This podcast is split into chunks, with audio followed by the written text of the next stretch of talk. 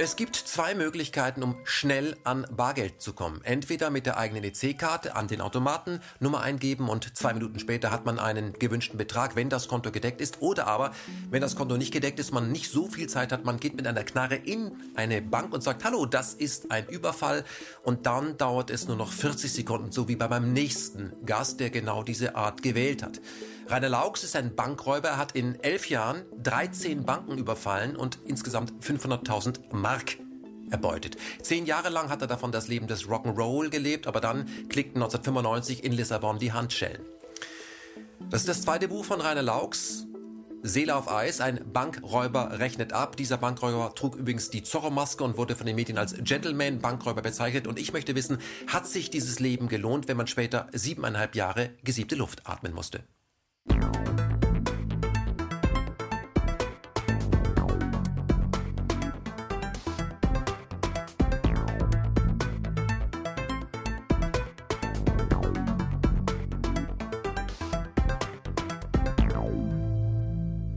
Rainer Laux, 13 Banken in elf Jahren. Und 1995 klickten die Handschellen und man ging für siebeneinhalb Jahre hinter Gittern und hat gesiebte Luft geatmet, wie das in diesen ähm, Bud Spencer-Filmen immer heißt. Kann man sich auf diesen Moment vorbereiten? Nein, kann man nicht. Und ich habe es auch nie äh, durchgespielt, weil ich die Situation ja nie zulassen wollte. Mein Prinzip war ja damals äh, die Sterne oder der Tod. Ich hatte, hatte ja immer entschieden, niemals in Gefangenschaft zu gehen. Aber wie das Leben so spielt, habe ich dann die Lieben meines Lebens getroffen und, äh, und habe mich dann darauf eingelassen. Mhm. Was heißt das, äh, Sie haben für sich entschieden, wenn ich geschnappt würde, würde ich mich selbst töten? War das? Ja, ich hatte ja eine leere Schreckschusspistole gehabt und äh, die erste Patrone, Schreckschusspatrone war leer.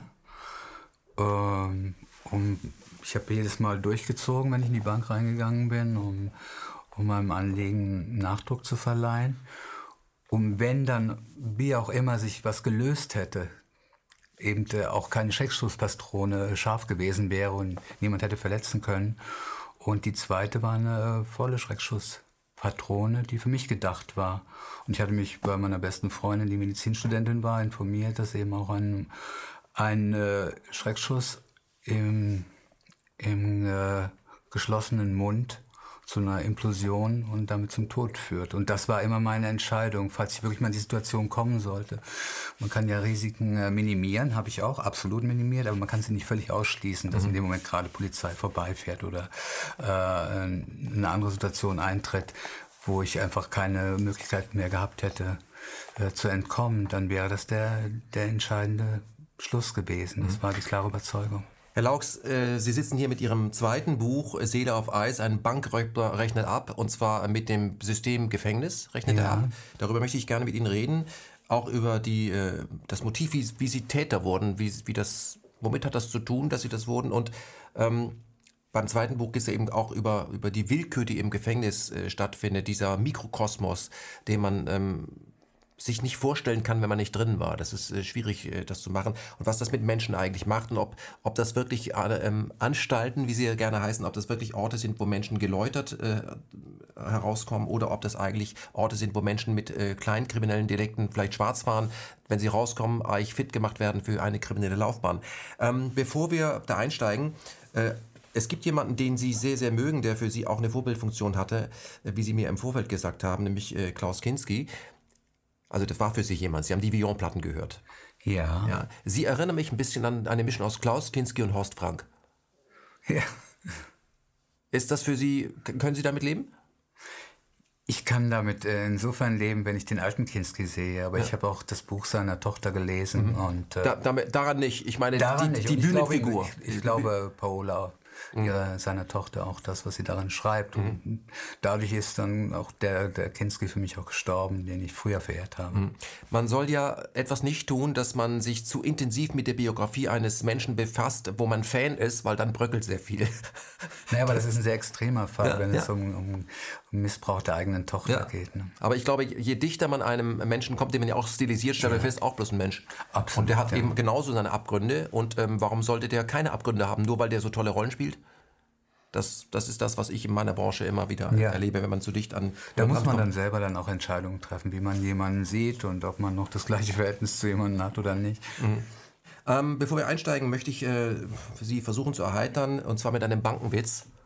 Ja. Oder kennen Sie einen? ich weiß nicht. Also ein Mann kommt zur Bank und sagt, guten Tag, ich, ich hätte gerne einen Job. Und da sagt die Frau hinterm Counter, was, was können Sie denn? Und da sagt der Besucher, nichts. Sagt sie, tut mir leid, also die Jobs in der Führungsebene sind alle schon weg. Ja.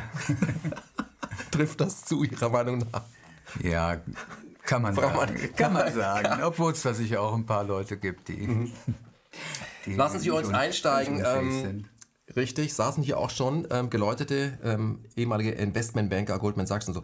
Ähm, wie sind Sie auf diese splinige Idee zu, gekommen, äh, eine Bank zu überfallen. Das hatte ja mit einer WG zu tun und ähm, mit einem iranischen Studenten, der seine Rechnung nicht bezahlt hat. Ich bin jetzt kein Student mehr, aber ich habe da ja auch Verbindungen hin. Ich hoffe, Sie sehen mir das nach. Ähm, Herr Laux, wann ging das wie los, dass Sie sich genötigt sahen, auf die Idee kam, ich versuche das jetzt mal? Ja, das war ein, das, es waren, das waren die 80er Jahre, Mitte der 80er Jahre, es war eine andere Zeit und wir hatten eben diesen iranischen Studenten aufgenommen, unsere WG. Und Sie waren allein unter Frauen?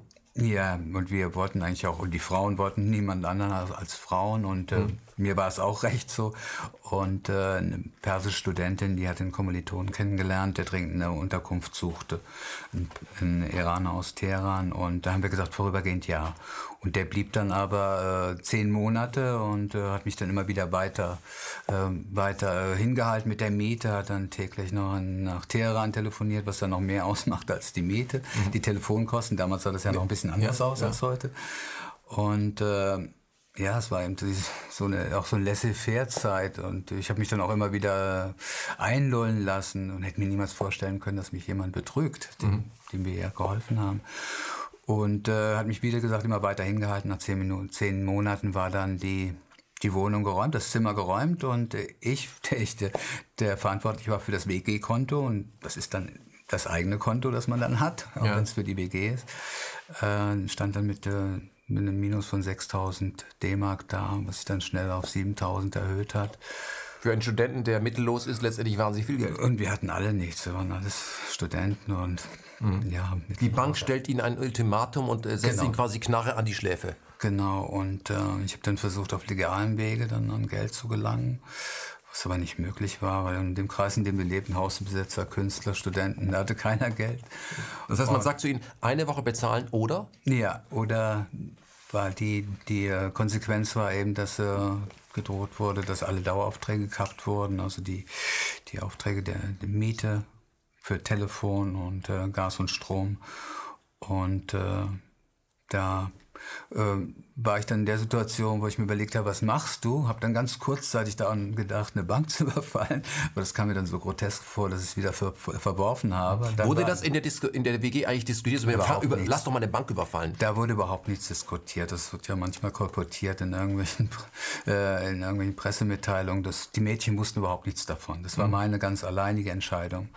Ähm, die Mädchen hatten sich ein bisschen zurückgelehnt und gedacht, Rainer macht das schon irgendwie und äh, gingen davon aus, dass ich das irgendwie schon regeln würde. Und äh, dann kam der Termin aber immer näher, dieser Montag. Und äh, dann an dem Wochenende zuvor habe ich dann entschieden, okay, das war dann wie so, ein, wie so eine Säule, die in mir aufsteht, so eine Entscheidungssäule. Du musst eine Bank überfallen, du hast keine andere Wahl. Mhm.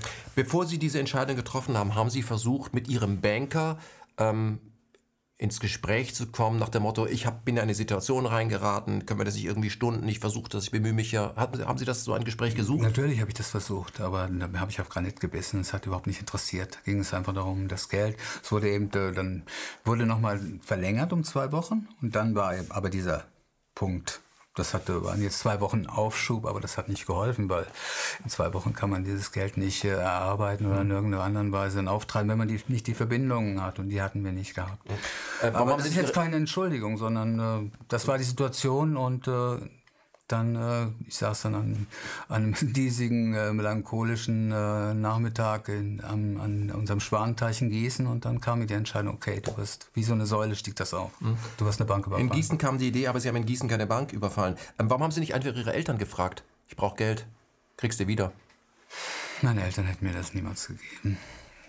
Ich hatte kein besonders äh, positives Verhältnis zu meinen Eltern. Mhm. Und ich hätte sie auch nicht fragen wollen. Mhm.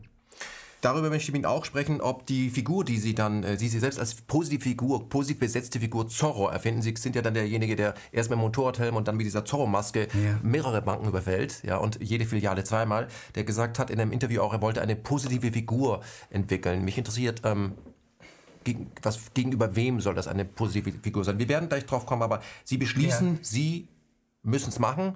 Sie wollen eine Bank überfallen und äh, das System mögen sie auch nicht. Ja, das war damals Stimmung, so ähnlich wie heute, nur damals war es, die RAF war noch äh, aktiv. Mhm. Ähm, und beschließen, in Frankfurt eine Freundin zu besuchen, gegenüber eine Bank quasi auszuspähen. Können Sie erklären, wie lief das ab? Wie haben Sie sich vorbereitet? Die, äh, die Fußgängerzonen, die U-Bahn-Stationen, das alles war ja noch nicht mit Kameras gepflastert. Wie, wie ging das? Ja, die Idee war eben die, ich, hab, ich, war ja, ich hatte ja nur noch diese, diese äh, drei Tage. Es war an einem Freitagnachmittag. Und äh, Montagmittag musste das Geld abgegeben sein. Und meine Idee war erst gewesen, äh, ich überfalle unsere eigene Bank und äh, zahle das Geld dann gleich wieder ein. Also die Bank, wo Sie Schulden hatten? Genau. Und zahle das Geld wieder direkt ein und äh, damit hätte sich das dann erledigt. Dann habe ich mir aber die Bank nochmal genauer angeschaut und habe gesehen, dass die, die Örtlichkeiten einfach so ungünstig waren, so unübersichtlich, dass es nicht äh, möglich war, dass ich das verworfen habe. Und dann fiel mir ein, dass ich eben eine Freundin, eine ehemalige Freundin in Frankfurt hatte, die gegenüber einer Bank, direkt gegenüber einer Bank äh, wohnte. Und äh, habe sie dann angerufen und äh, gesagt, ich komme am Wochenende vorbei und sie freute sich. Und äh, dann ja, habe ich eben die, die nötigsten Utensilien mir beschafft. Was ist das? Äh, ich hatte einen Freund, der hat äh, der hat Flohmarkt, Flohmarkt gemacht und ist immer die, die, die, Orte, äh, die Orte abgefahren, um Sperrmüll aufzunehmen. Und damals war das noch sehr reichhaltig. Ne? Also, da konnte man alles bekommen, wenn ich eine Schreibmaschine wollte oder ein Regal. Ich habe ihm Bescheid gesagt und das, am nächsten Tag hatte ich das dann. Er hat das dann mitgebracht. Und ich brauchte einen, äh, einen Motorradhelm, weil ich hatte mir überlegt, ich war ja ein völliger Laie und hatte auch gar keine Vorstellung davon, wie ein Banküberfall stattfindet. Wie alt sind Sie damals? Äh, Ende 20. Okay. Und... Ähm, Sie hatten sich aber mit Bankräubern schon ein bisschen beschäftigt. Und ich ne? hatte mir dann aber überlegt, was, ja, ich hatte natürlich so ein, so ein romantisiertes äh, äh, Verständnis von, von Jesse James, von, von Dillinger, Dillinger und hatte mich damit auch be befasst. Auch Jacques Messrine, der, der französische Gangster, der auch ein Buch geschrieben hat. Mhm. Und, das heißt, Sie haben sich quasi schon eine innere Maske zugelegt, so soll das für Sie aber ablaufen. Das war, das war aber nie äh, für mich real, dass mhm. ich selber das mal unternehmen würde oder in, in, mhm. in diesem Bereich vordrängen würde. Wie ich mal in einem Interview sagte, also eine Woche vorher war mir das so fern, wie es wahrscheinlich dem Kölner Polizeipräsidenten eine Bank zu überfallen. Mhm. Das war mir absolut fremd. Nur als ich an diesem Freitag stand, habe ich mir überlegt, wie, äh, woran scheitern Banküberfälle? Du musst dir ein paar Gedanken machen. Ne? Du willst ja erfolgreich sein. Ne? Und da habe ich mir dann natürlich die Fehler angeschaut ne, und habe gesagt, okay, keine, keine Mittel, die, die mich verraten. Äh, die mich identifizierbar machen, wie eben ein Auto zum Beispiel und nicht irgendwo in einem Dorf, weil man glaubt, da ist kaum jemand, irgendeine Oma sitzt immer im, am Fenster, äh, sondern genau das Gegenteil. Zu Fuß, ohne irgendwelche Hilfsmittel, je weniger Mittel, desto effektiver mhm. und desto sicherer im Zentrum einer Stadt, in der Fußgängerzone. Wo man untertauchen Fuß, kann. Und wo man direkt äh, in der Guerillaform wie ein Fisch dann in der, in der Masse untertauchen kann. Mhm. Und, äh, und äh, dann habe ich mir überlegt, die Maskierung, manche glauben nur mit einer Sonnenbrille rein oder haben einen Schal vor den Augen. Und man braucht ja nur, einen, braucht ja nur einen winzigen Ausschnitt zu haben. Und das wusste ich natürlich, es gab es damals schon, diese Möglichkeiten mhm. der, der anthropologischen äh, Identifikation. Also nur ein Ausschnitt des Ohrläppchens reicht schon, um, um sie zu identifizieren, genauso ja. wie ein Fingerabdruck.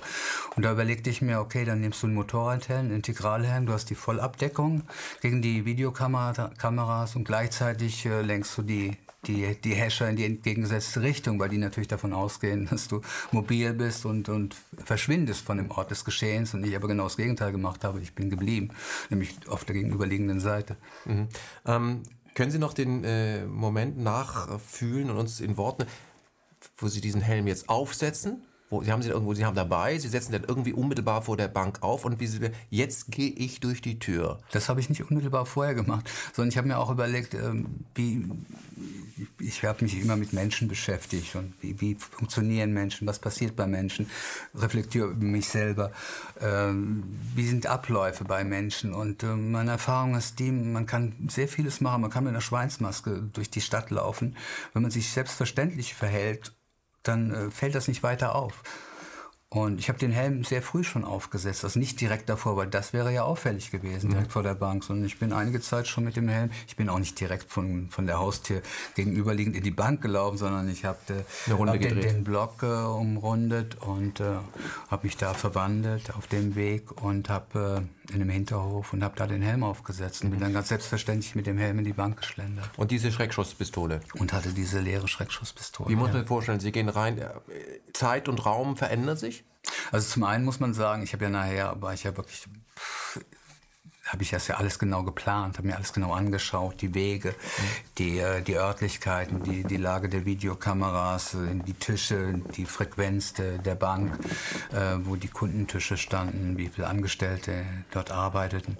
Aber ich kannte die Bank ja gar nicht, ich hatte ja gar keine Zeit gehabt. Ich bin Freitagabend rübergefahren, Samstag war zu und äh, Montag früh habe ich die Bank überfallen. Also ich habe mich da auf meine Auffassungsgabe, schnelle Auffassungsgabe verlassen und auf meine Instinkte. Und ähm, also Sie kommen vor die Banken, denken spontan, das ist jetzt die ich richtige. Ich bin da rein. Ja. Ich bin da, nee, ich, ich hatte ja das klar entschieden, dass es die ist, von der Lage her, weil die Lage einfach ideal war, ne? mhm. weil sie gegenüber lag von, äh, von dem Basislager, also von der Wohnung der Freundin. Und äh, ja, und sie wollten wissen, wie, wie das ist, wenn ich jetzt reingehe. Die Situation. Genau, diese, dieses diese Situation. Also zum einen, äh, äh, es ist, man ist total fokussiert, man ist konzentriert, Natürlich ist es ein ungeheurer Adrenalinschub und äh, es ist eine ungeheure Überwindung. Das ist aber das, womit ich eigentlich immer sehr viel in meinem Leben gearbeitet habe, hat auch was mit meiner Kindheit, Jugend zu tun, Ängste zu überwinden, indem man sie sich stellt, indem man sich den Ängsten stellt. Dann macht man diesen Schritt und alles verändert sich. Und das war für mich völlig überraschend. Also ich gehe rein und, und rufe. Und ich habe immer sehr ruhig gesprochen. Das ist dann auch in den, in den in den Gerichtsprotokollen vermerkt ist, in den Urteilen sehr ruhig war, konzentriert und sehr schnell und äh, freundlich. Und äh, dann gesagt, das ist ein Überfall, habe die Pistole durchgezogen und war überrascht über die, die Wirkung. Zum einen die Wirkung bei mir, weil das ein ungeheurer Adrenalinschub war. Das war so, so eine Funkensprühintensität, so ein hinausgeschleudert sein, so ein ganz eigenes Reich. Äh, kaltes Reich von Freiheit, wo man völlig einsam ist und ganz für sich, weil man weiß, man hat jetzt diese, diese Linie überschritten, die man, die man nicht rückgängig machen kann. Das ist ein Tabubruch, der ist nicht mehr rückgängig zu machen. Zum einen das und zum anderen war ich überrascht, wie, wie es funktionierte.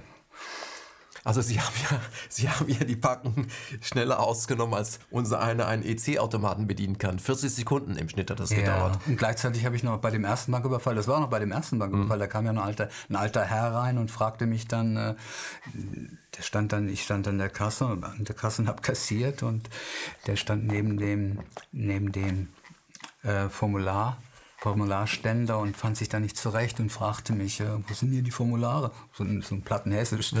Äh, und äh, ich kenne mich schon nicht aus, im ganzen Durcheinander. Und dann habe ich die Pistole von der einen Hand in die andere genommen und habe dann mit meinem schwarzledernen Zeigefinger drauf gesagt, hier, das sind die Formulare und dann zahlen Sie bitte weiter aus. Und dann fragte wo muss ich das eintragen? Das neue Formular, ich kenne die nicht. Und dann habe ich ihm das nochmal gezeigt, tragen Sie das hier schön ein. Während die Kassiererin das Geld in die Tüte tut. Zahlen Sie bitte weiter aus und dann habe ich aber geglaubt, dass eben die, die Summe erreicht wäre, die, die wir gebraucht haben. Habe gesagt, es reicht mhm. und bin gegangen. Können Sie sich noch an die genaue Summe erinnern und wo Sie angefangen haben, die zu zählen? Ähm, das waren, ich musste die ja, später habe ich, hab ich das wohl am nächsten Tag gezählt. Ich war dann nie, bin nicht sehr, sehr materiell orientiert. Mhm. Am nächsten Tag, also nicht mal, habe das weggepackt und war ein paar Hunderte eingesteckt und bin tanzen gegangen.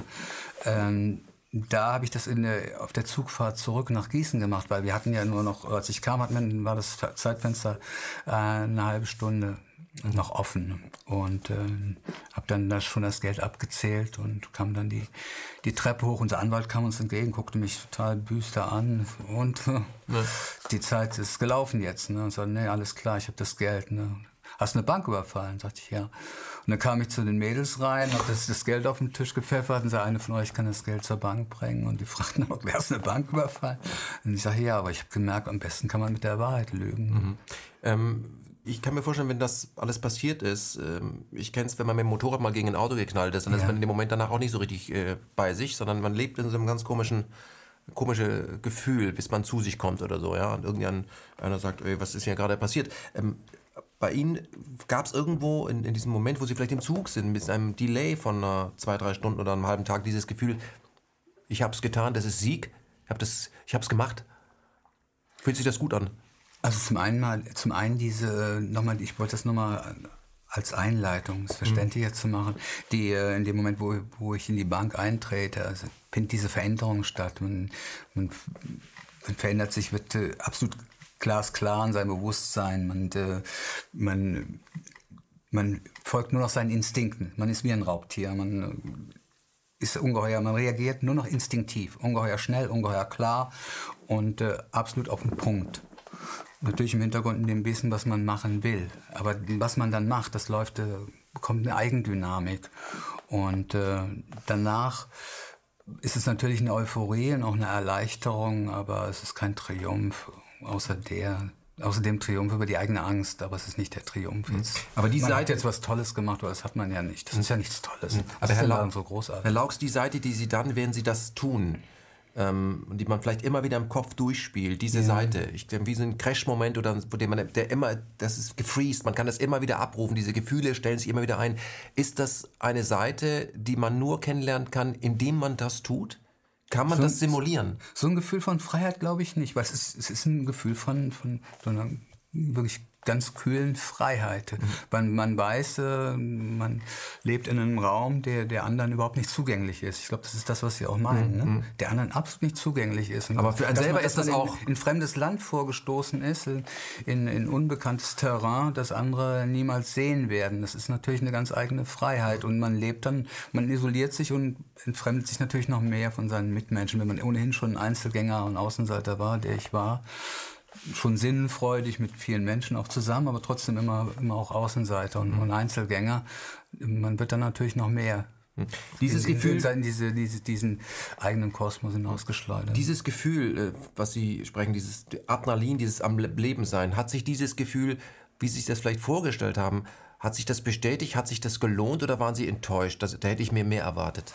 Ja, der, der erste Banküberfall war ja nichts, was ich machen wollte. Das war ja nicht eine Entscheidung, dass ich jetzt Banken überfalle, weil ich den Kick haben will. Das mhm. war ja nicht so. Ja, aber der stellt sich ja ein, der Kick. Aber der Kick stellt sich ein und das hat ja dazu geführt, dass ich eben nicht aufgehört habe, sondern äh, weitergemacht habe. Mhm.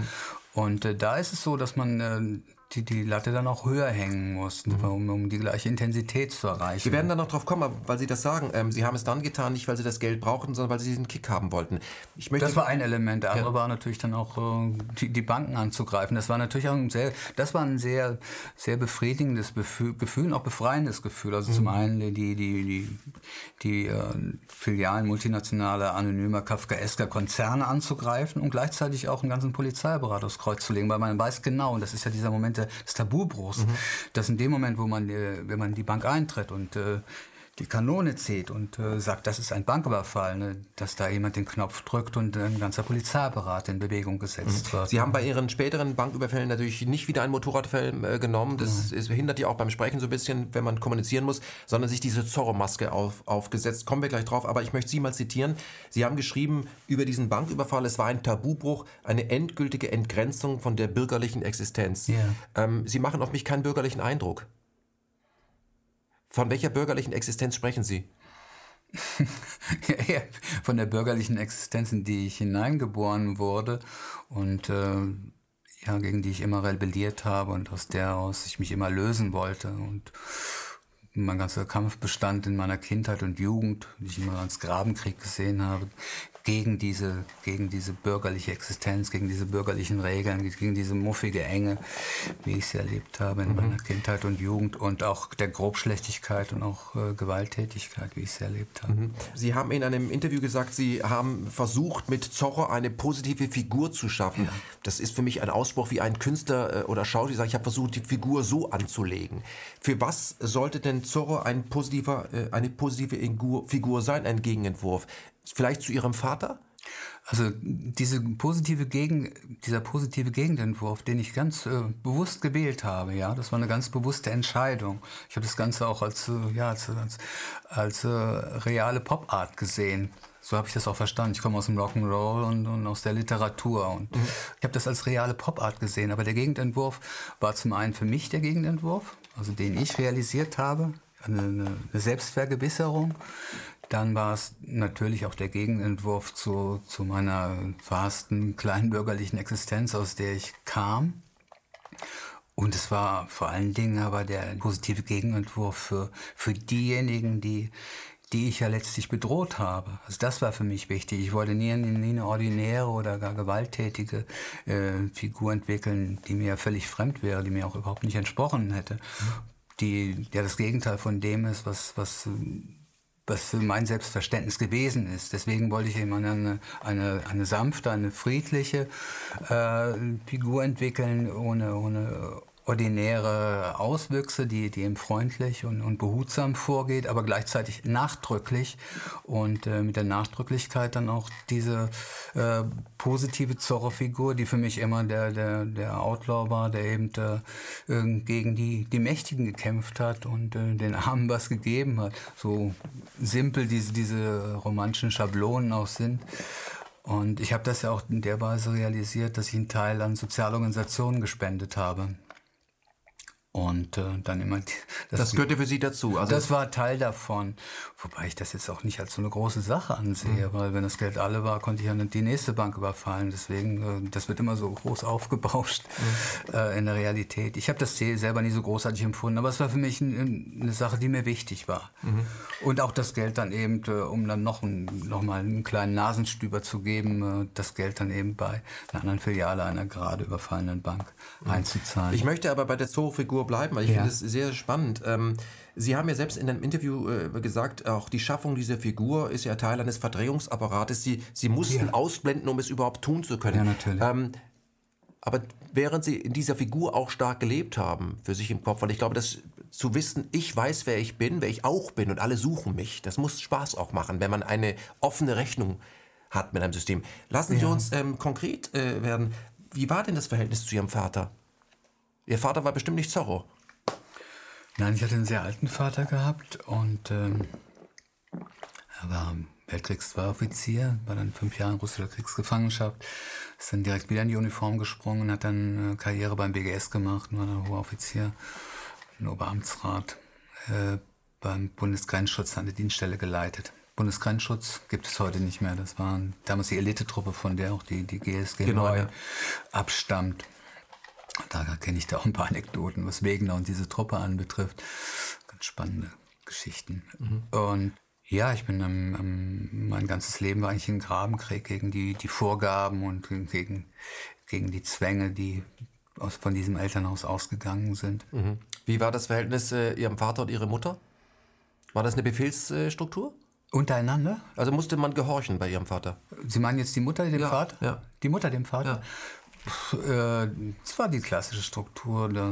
Die, die Mutter, die, die Frau durfte natürlich nicht arbeiten. Das, äh, also ihr, die, ihr Vater war, war, der Mann im Haus? Der, Mann, der Vater war der Mann im Haus. Und äh, äh, die Mutter hat eigentlich immer nur alles abgenickt, was ich eben sehr, sehr traurig fand. Mhm. Ich habe da auch nicht sehr viel, äh, sehr viel an, an Liebe erfahren. Sie war mehr an meinem älteren Bruder orientiert, weil die, der jetzt über zehn Jahre älter war und der ähm, äh, mit dem sie eben eine viel engere Bindung hatte. Und ich war eben nicht gewollt von ihr. Mhm. Das, war, ähm, das wurde mir auch immer wieder gezeigt. Mein Vater wollte mich unbedingt wollte noch mal ein, äh, ein Kind mhm. aufziehen sehen. Mhm. Hat Ihr Vater Sie erzogen oder hat Ihr Vater Sie gedrillt?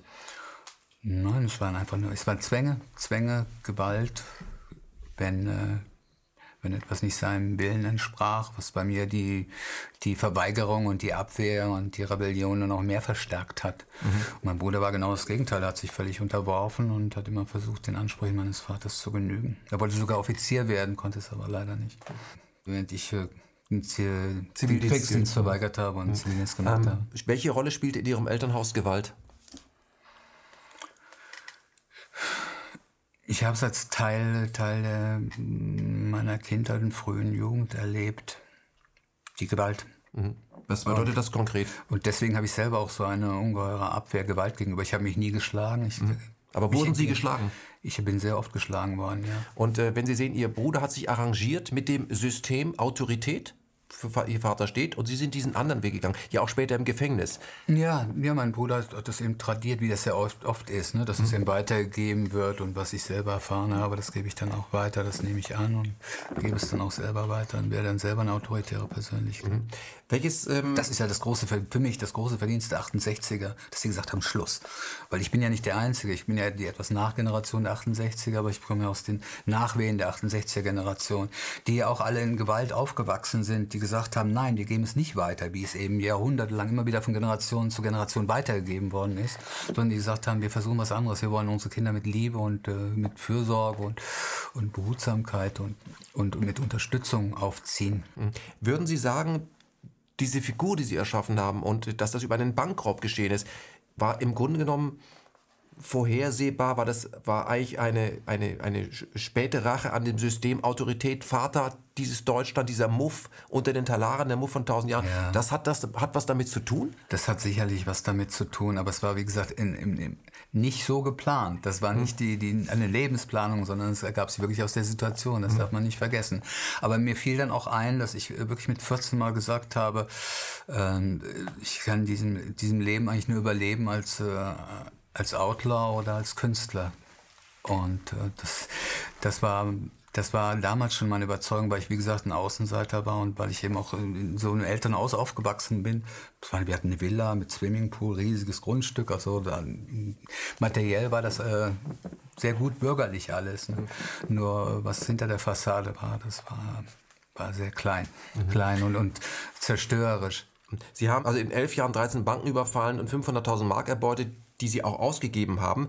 Ähm, 95 klickten in äh, Lissabon, sie waren viel in Lissabon, sie waren in Brasilien, sie haben gelebt, äh, klickten die Handschellen, sie haben dann am Ende siebeneinhalb Jahre in unterschiedlichen Gefängnissen zugebracht.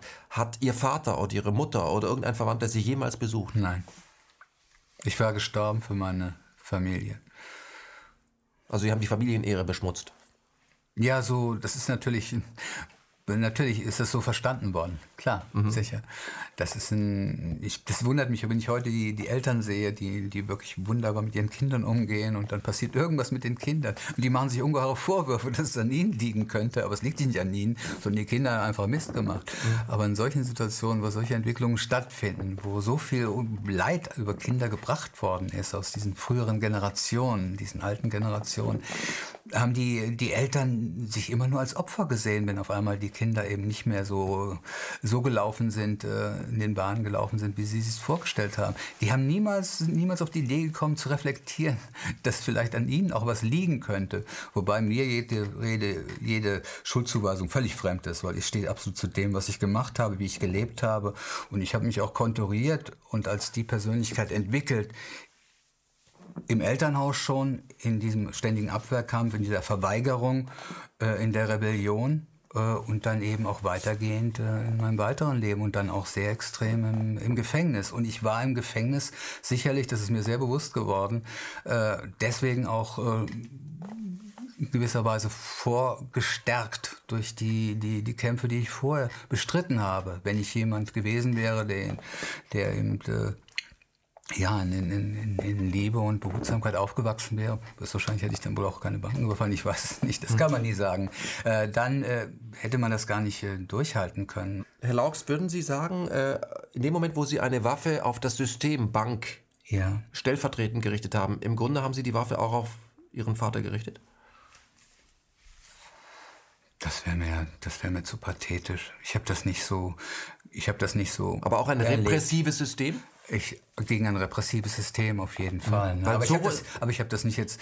Äh, es gibt ja, gibt ja wirklich auch Entwicklungen von Menschen, die, die, die sich wirklich nur an, als Reflex auf, auf das Erlebte durch, äh, durch die Elternschaft oder insbesondere durch den Vater mhm. ergeben haben. Aber das ist bei mir nicht der Fall. Also ich würde das nicht so sehen. Das ist eine sehr starke Prägung, die, die mich natürlich auch radikalisiert hat. Mhm. Aber ich glaube auch einfach, dass man, es gibt manche Menschen, die passen einfach nicht in, in, in die gesellschaftlich verordneten Stiefel Briefe und äh, die kann man ihnen auch nicht aufzwingen. Und da helfen auch keine Schläge und da helfen auch, hilft auch keine Überzeugungsarbeit. Aber äh, sicherlich ist, war das auch ein Reflex, hat das auch was damit zu tun. Klar. Ich, ich aber wäre das jetzt zu großartig? Das nein, so, so nein, zu, aber ich habe, als ich das Buch gelesen habe, habe ich gefragt, okay, ähm, ähm, man kommt nicht als jemand auf die Welt, Bank, ein, einen Bank, eine Bank, so wie Sie das verkopft tun. Sie sind ja nicht ja. in einem kriminellen Milieu äh, groß geworden. Sie hätten ja Karriere machen können, wenn Sie alles gemacht hätten, was Ihr Vater von Ihnen gewollt hätte. Wären Sie vielleicht ein super Beamter geworden, wären zur Kripo gegangen oder zur Bundeswehr und Ihr Vater wäre so stolz auf Sie gewesen. Das haben Sie nicht gemacht. Aber ähm, wie viel von dem, was Sie getan haben, war ein, ein nachträgliches sich gegen etwas wehren? Also wenn Sie sagen, Ihr Vater hat Sie in all den Jahren nicht besucht, ich finde das eine brutale Nummer. Und ihre Mutter hat sie auch nicht besucht, und hat sie besucht. ich hätte, ich wäre auch nicht runtergekommen. Ich meine, ich habe es natürlich nie erwartet. Ne? Mhm. Aber angenommen, er wäre gekommen, wäre. Ich wäre niemals hingegangen. Ist das so? Ja, aber das ist, äh, es ist so hypothetisch, weil es von der ganzen, von der ganzen Persönlichkeit äh, meiner Eltern her, der Familie her, mhm. war es völlig klar, dass die, dass da niemand mich kommen, äh, zum Besuchen kommen wird zum Besuch äh, kommen wird, um mich zu besuchen. Das mhm. war völlig klar. Und, äh, wie ist denn das Verhältnis jetzt zu Ihren Eltern? Und äh, ich hätte es auch nicht gewollt. Ne? Mhm. Aber also, wie ist das Verhältnis jetzt zu Ihren Eltern? Meine Eltern sind beide lange tot. Mhm. Das heißt, aber auch im Kopf nicht. Da, ist, hat kein, da findet nichts statt. Sie haben nicht eine Familienaufstellung oder so etwas mal gemacht. Es gab auch danach nie einen Kontakt. Also nach dem Bankraub war Feierabend. Sie haben Ihre Eltern nie wieder gesprochen. Ich hatte danach, mein Vater starb, während ich, äh, während ich im Gefängnis war. Und äh, ich habe meine Mutter dann, weil meine Mutter sehr krank war, dann ab und zu noch besucht und äh, habe es einfach gemacht. Ich bin natürlich enterbt worden, das war mir auch von vornherein klar. Was mein Bruder auch äh, äh, unterstützt hat und, und, forciert hat, aber das war mir ohnehin klar, dass das stattfinden wird. Mhm. Äh, das war auch unerheblich. Wie ist da das Verhältnis? Tot. Absolut tot. Aber als er, also da ist nur, es gibt, sie sind da alleine. Kein, ja, da gibt es keine, gibt es keine, keine, äh, keinen Kontakt, es gibt keine Beziehung. Wir haben immer die, eine ganz andere Sprache gesprochen, wir haben uns nie verstanden. Und dann äh, der sich natürlich ungeheuer aufgeregt über das Buch. Das war für ihn ungeheuerlich, dass ich dieses erste Buch schreiben ja, konnte. Ja, ja. Äh, Seele auf Eis, wo ich auch mit meiner Familie abrechne. Und, aber gar nicht mal so ausgiebig, sondern ich wollte es auch nicht mal machen. Nur um die ganze Geschichte zu verstehen, habe ich es natürlich einbringen müssen. Ne? Aber ich habe es versucht, so konzentriert wie möglich zu machen. Ne? Und äh, das hat ihn natürlich total erbost. Und mhm. Herr, Herr Laux, äh, bevor wir Deswegen gibt es überhaupt keine, gar keine Beziehung mehr. Bevor wir auf den Knastalltag kommen und wie sich das Leben schlagartig ändert, wenn man diese Hand, Handschellen hat, ähm, würden Sie sagen, ähm, Sie haben bis heute eine Rechnung offen? Das Leben ist, ist das Leben fair? Ja, wenn man die gesellschaftlichen äh, Wirklichkeiten kennt, äh, dann äh, muss man damit umgehen. Äh, ich bin oft genug jetzt gegen, gegen, die, gegen Wände gerannt, habe mir oft genug, oder habe meine Nase oft genug weit aus dem Fenster gehalten hab sie mir, und habe mir eine blutige Nase damit geholt. Aber ich, ich sehe natürlich gesellschaftlichen Re Realitäten. Deswegen fragte mich mal jemand im Interview, äh, ist es gerecht, dass Sie so lange für, so eine, für diese Sachen so lange ins Gefängnis gegangen sind und die Ackermänner dieser Welt, die, die leben weiterhin im Luxus. Und äh, da habe ich dann gesagt, ja, wenn man die Wirklichkeiten kennt, die gesellschaftlichen Wirklichkeiten kennt, dann überrascht das nicht. Dann, dann weiß man, dass es so ist. Dann muss man damit umgehen und äh, muss seinen Kampf fortsetzen, eben auf andere Weise, wie ich das jetzt wieder bei den kritischen Aktionären mache oder indem ich jetzt schreibe. Mhm.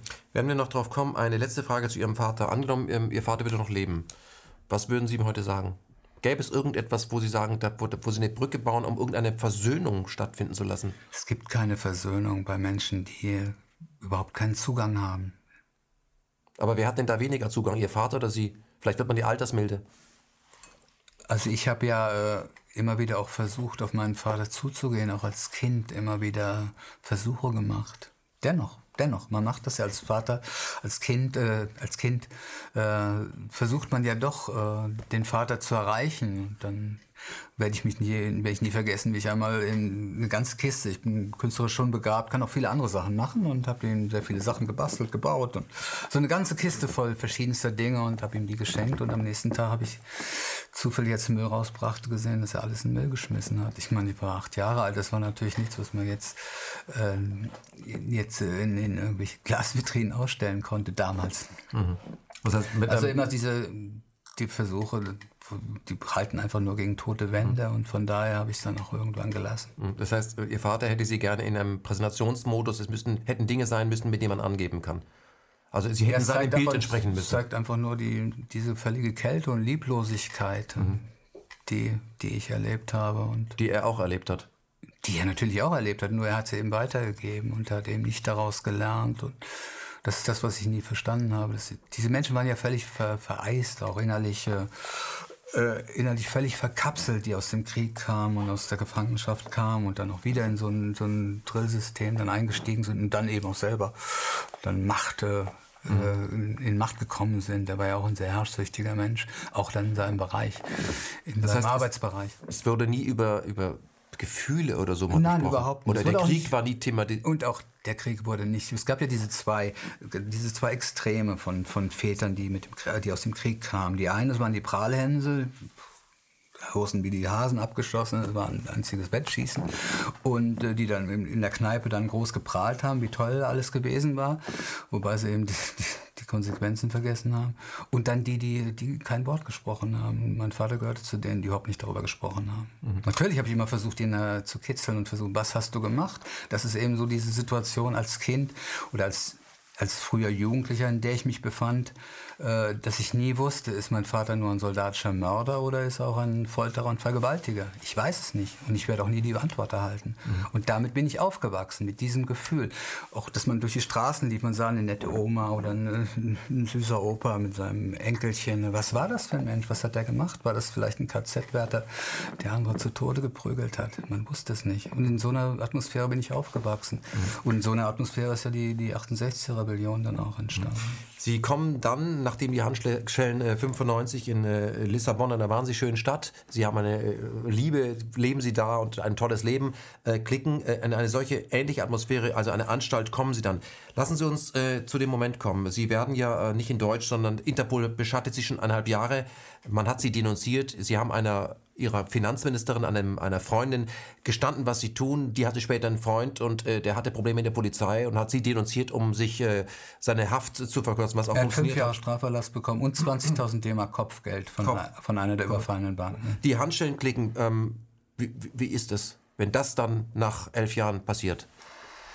Ja, es ist, man ist wie paralysiert. Ich meine, außen war ich natürlich cool. Was, was ist das Problem? Welcher Grund?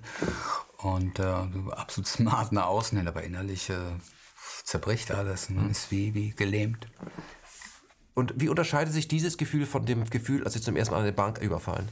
Es ist das Gegenteil. Das ist, äh, das ist eben die, der Überfall der Bank war ja wie, so eine, war auch eine Selbstbefreiungsexplosion, die ich da geradezu erlebt habe.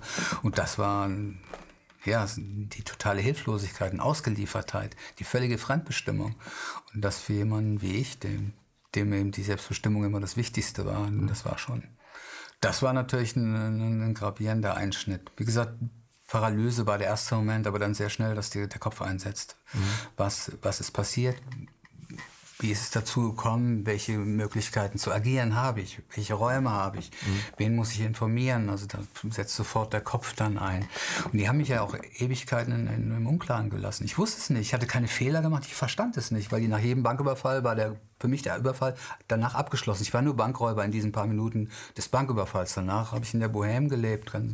Ich habe nie in irgendwelchen, wie auch immer gearteten kriminellen Szenerien gelebt, habe mich das immer ferngehalten. Selbst die Drogendealer, die in der Rock'n'Roll-Szene ja auch durch die Gegend wuseln, habe ich mir ferngehalten. Äh, und, Sie haben auch kein luxuriöses Leben geführt? Nein, nein, ich habe auch meinen Lebensstandard nicht geändert. Ich bin weiterhin getrennt, weil das für mich die aufregendste Weise zu reisen war. Das ist immer noch so. Dann kam aber Aktenzeichen Y hat uns das alles madig gemacht. Steigt nicht in fremde Autos. Ja, ich weiß, ja. Ähm, die Handschellen klicken und sie kommen dann in, einen, in eine, so eine ja. Massenzelle, 26 Personen auf 35 Quadratmetern. Ja. Äh, kann ich mir ehrlich gesagt nicht vorstellen. Wie ist das? Ja, das ist eine Situation, äh, die, äh, Ja, man hat das Gefühl, man erstickt. Gleichzeitig weiß man aber, dass man äh, seinen Kopf einsetzen muss und seine, seine Instinkte aufs, aufs Äußerste schärfen muss, um, um zu schauen, wie man hier reagiert, wie man hier agiert, wie man überlebt. Das heißt, wie, die erste Frage war für mich, als ich dort stand, ich meine, ich wurde sofort überringt, ich war der, umringt, ich war der einzige Norde in dem Gefängnis, in dem Polizeigefängnis. Ähm, es waren, äh, ein Drittel waren Schwarze, ein Drittel waren Weiße, ein Drittel waren Mulatten. Mhm äh, aus den ehemaligen Kolonien. Ja. Lissabon ist ein Schmelztiegel. Ja. Ne? Und, und, Sie quasi als Paradiesvogel und ich war, ich war der, der Nordmann, blauäugig, blond, äh, blondhaarig und äh, war, war der einzige Nordländer und äh, ja, ich wurde natürlich äh, dann sofort umringt. Und erstmal war so eine Unsicherheit von, von, von so ein Abtasten bei beiden Seiten der Fall, aber gleichzeitig arbeitete mein Kopf, dass ich eben schaute, an wen muss ich mich wenden, um zu erfahren, wie die Abläufe hier sind, wie die Hierarchien sind, wer hier der bestimmende Part ist, wen muss ich entweder äh, mir äh, zu eigen machen als jemand, der, der, der mir nicht gefährlich werden kann, oder wen muss ich direkt angreifen. Und äh, so habe ich mich dann eben eingefuhren, also ganz behutsam, ne? dann eben mit einem, kam dann in Kontakt mit einem Brasilianer, der, der dort inhaftiert war wegen Mordes. Der sehr rätselig war. Die brasilianische Art. Ich habe auch in Brasilien gelebt. Ich kenne die Mentalität sehr gut. Sie können die Sprache auch und so. Das ist wunderbar. Und, äh, und äh, der hat mich dann eingeführt und dann auch gewarnt, hat gesagt, das sind die entscheidenden Leute, das ist, da ist das Geld, das ist die Mafia, da musst du aufpassen. Und äh, wie schnell, ja, die, die Situation selbst ist, äh, das ist ja das, was Sie eigentlich gefragt haben. Wie schnell schaltet man um und sagt, okay, jetzt muss ich irgendwie, jetzt muss ich etwas, jetzt, jetzt, jetzt, muss ich, ich muss mich in einer Welt behaupten, äh, mit der ich gar nichts zu tun habe ungeheuer, also man muss ungeheuer schnell umschalten. Man, man, da, man, kann, man hat ja keinen, keinen Raum, um sich zurückzulehnen und, und sich in, in, in, irgendwas Selbstmitleidiges vielleicht äh, fallen zu lassen, sondern muss ja, man muss ja reagieren, man muss ja überleben. Es geht, Aber in dem Moment, wo man reingeht, weiß man, man balanciert auf einer ganz dünnen Planke und es ist jetzt jede Entscheidung und jeden Schritt, den man tut, der ist existenziell wichtig, wie man agiert, was man macht. Mhm. Aber dieses, die dieses extreme Moment, Herr Laux, äh, würden Sie sagen, die richtigen Schritte macht. Auch wenn es extrem ist, aber dass, dass das irgendwie auch so ist, dass sie das auch, ich weiß nicht, ob das Wort richtig ist, dass sie das auch genossen haben. Wieder eine neue Aufgabe und ich krieg das hin? Ich würde immer wieder gefragt, ist das nicht verlorene Zeit gewesen? Und ich sage, nein, absolut nicht. Es ist natürlich das, was Sie meinen und ansprechen. Es hat nur, natürlich eine ganz eigene Intensität. Auch das Leiden, die Melancholie, der Schmerz. Ist Intensität, ist Lebensintensität. Und von daher äh, äh, ist natürlich überhaupt nichts verloren. Und das andere ist, dass man sich eben konturiert in so einem Kampf, in, weil man weiß, man muss sofort seinen Stand machen, man muss eben diesen Kampf aufnehmen. Und eine andere Wahl gab es für mich ja gar nicht. Und äh, also das, das ist natürlich äh, Leben. Es mhm. ist Leben. Mhm. Es ist ein höllisches Leben, aber es ist Leben. Herr Laux, einfach eine normale Situation. Sie sind in ja. dieser äh, Zelle von Menschen, die Sie nicht kennen. Sie wissen, das sind äh, Leute, die sich übergeben, kriminelle Junkies, die sich krümmen, schmutzig, es stinkt, ein, ein Loch als Toilette, keine Privatsphäre und da sind Sie Kinder, jetzt... Kinderschänder, Kinder ja, Für mehrere Monate äh, sind ja. Sie quasi warten, geht das hier voran? Nee, das geht gar die nicht voran. Die steht im Gefängnis. Die, also, steht. die ist ewig. Die ist ewig. Und ähm, diese Odyssee auch, äh, bis sie eben aus der U-Haft in die neue U-Haft nach Deutschland kommen, was dann andere Verhältnisse sind. Ähm, sie, sie, beschreiben ja in Ihrem Buch auch, dass es eine, eine, eine Anspannung ist. Also was ich für, als besonders unangenehm empfinde, ist, ähm, beim Schlafen von Menschen, wo man sehr wehrlos ist, beobachtet zu werden, die ich überhaupt nicht kenne weiß nicht, also kann man da schlafen? Das kann ja nur sehr, sehr oberflächlicher Schlaf sein. Würden Sie sagen, diese Anspannung, diese Daueranspannung, die man hat, das ist vergleichbar äh, mit jemandem, äh, der, den gab es ja einen Franzosen, der über die beiden World Trade Center, als sie noch standen, dieses Seil gespannt hat, äh, Man on the Wire, und darüber gelaufen ist. Ist das so wie so ein Wald? Jetzt immer präsent sein, sonst wird es gefährlich? Ist das so? Kann man das vergleichen? Naja, der Mann war ja immerhin frei. Also das, deswegen, ich weiß nicht, wie der sich gefühlt hat. Ja. Nur, äh, man ist ja wirklich in dieses Loch Loch geworfen, in mhm. dieses Verlies, in, in, diesen verschlossenen Kasten. Es war auch so, dass die äh, Wärter dann wirklich immer einfach die Eisentür zugeworfen haben, den, der hat überhaupt nicht interessiert, was da drin vorging. Und die, die Klingel, die Notklingel, die funktioniert überhaupt nicht. Und wenn einmal, einmal ist es überhaupt nur passiert, dass jemand versucht hatte, nach den Wärtern zu klopfen, nachdem er gefoltert worden ist, ne, und dem wurde dann sofort ein ne, zum Messer geschliffener Löffelstiel, Messer waren verboten, in den Hals gehalten und er hat es dann sofort unterlassen. Also man ist äh, in diesen, diesen, diesen Kasten da geworfen und äh, man ist völlig ausgeliefert und äh, man ist in einem permanenten Spannungszustand, weil man immer, äh, immer darauf gefasst sein muss, reagieren zu müssen. Und zwar immer unmittelbar reagieren zu müssen. Man kann nicht irgendwas vertagen oder sagen, das mache ich erst ein paar Minuten. Man muss unmittelbar reagieren. Weil wenn man einmal zusammenzuckt, dann, dann hat man schon verloren. Es ist wirklich so. Ne? Wer mhm. zuerst zuckt, der hat verloren. Und man muss immer seinen Stand machen. Und es kommen ständig Provokationen, es kommen, äh, kommen äh, Angriffe. Und äh, dann war ein Großteil war, war auf Entzug Großteil waren Junkies auf Entzug, äh, bei denen die motorischen Abläufe auch nicht mehr kontrollierbar waren, die durch die Gegend torkelten. Und, äh, und äh, wie Sie sagten, die sich einfach dann erbrachen und ich gerade noch meine Papiere wegreißen konnte, weil ich habe ja immer geschrieben unter diesem, an diesem einen kleinen Ort unter dem Fernsehapparat, der separat war für mich. Ja. Das war der, Schreib so der Schreibbüro, Schreibbüro, ja, so eine Platte, die ständig runterrutschte. Ja. Die wurde auch immer wieder missbraucht als, äh, als äh, Wurfgeschoss und als, als Waffe. Aber da sitzen Sie und äh, geben wieder eine Figur, richten sich ein bisschen ein und ähm das war ja das, das war ja die diese Überlegung, wie kann ich hier überleben? Und legen sich welche, wieder eine welche, Figur zu. Ja, welche welche Möglichkeiten habe ich? Welche Möglichkeiten habe ich? Also ich habe nicht das große Wort, ich, ich kann nicht rumbrüllen, ich habe äh, ich habe keine Muskeln, ich bin kein Faustkämpfer. Also was habe ich für Möglichkeiten? Also ich habe meinen Kopf. Ich konnte Portugiesisch, ein Großteil waren Analphabeten, also habe ich die Leute unterstützt. Ich habe ihnen äh, hab Rechtsberatung gemacht. Ich habe ihnen die Anträge geschrieben. Für alles im Gefängnis, ob jetzt in Portugal oder Deutschland, braucht man einen Antrag. Wenn man jetzt einen Sozialarbeiter sehen will, wenn man zum Sanitäter will, wenn man äh, die stellvertretende Anstaltsleiterin sprechen will. Man muss einen Antrag schreiben. Mhm. Wenn man einen Besuch, ein extra Paket haben will, man muss einen Antrag schreiben. Also ich habe den Jungs die Anträge geschrieben. Mhm. Das heißt, ich, ich habe mich... Äh, ich habe mich einfach äh, bedeutsam gemacht. Mhm. Wie haben Sie die geschrieben? Hatten Sie eine Schreibmaschine? Und nein, nein, dort nicht. Da hatte ich keinen. Nee, nee, mit der Hand habe ich die geschrieben. Die füllte man mit der Hand aus. Und wie gesagt, da war dieser Fernseher und alles äh, scharte sich drumherum. Die Leute schliefen ja teilweise auf dem Boden, weil es nicht genug Betten gab. Und, äh, also chronisch überbelegt? Ja, chronisch überbelegt. Also zu über 200 äh, zu über 100 Prozent. Also es ja. war eine Zelle, deswegen waren auch zwölf Stühle drin, ja. für zwölf Gefangene angelegt und wir waren 26 Gefangene. Mhm. Und äh, unter dem Fernseher, der oben an der Decke hing, da war eben dieses Gestell mit der Platte drauf und da wollte niemand sein, weil die den ganzen nur, die guckten nur Fernsehen. Anfangs habe ich den Fernseher gehasst, aber dann habe ich gesehen, was für eine kostbare Klammer das war, weil ansonsten alles in, in, in totalen Chaos und so und Gomorra dort äh, äh, auseinandergebrochen wäre. Das hat es noch alles ein bisschen zusammengehalten. Ich war auch froh, dass die Drogen immer wieder reinkamen, weil die Leute dann betäubt und ruhig gestellt waren. Also es gibt im Gefängnis wirklich alles. Lassen Sie uns, bevor wir auf den Alltag kommen. Ich, um das noch zu Ende zu führen. Und dann hatte ich eben, welche Möglichkeiten habe ich, äh, äh, was habe ich eben für Mittel, die jetzt hier einzigartig sind und bedeutsam sind. Also ich konnte ihnen die Anträge schreiben. Ich konnte Rechtsberatung machen. Ich habe ihnen äh, Liebesbriefe geschrieben. Ich habe ihnen Gedichte geschrieben für ihre Angehörigen. Das habe ich in Deutschland genauso gemacht. Und, äh, und ich war Gefangenensprecher. Ich habe von niemandem was sagen lassen. Da hat man sehr viel Respekt, wenn man, äh, wenn man sich eben mit der Anstaltsleitung anlegt. Mhm. Intellekt war in diesem Fall etwas, was, sie, was Ihnen zu Respekt äh, geholfen hat, weil, man sie, weil Sie sich auch eingebracht haben. Sie waren also nützlich. Aber intellektuell zu sein im Gefängnis wird ja auch gerne ähm, als jemand, der ist wohl für was Besseres. Ihre Sprache ist nicht die, die man dort spricht. Wurde das in irgendeinem Gefängnis mal so, dass man spürt, hey, wer bist du denn?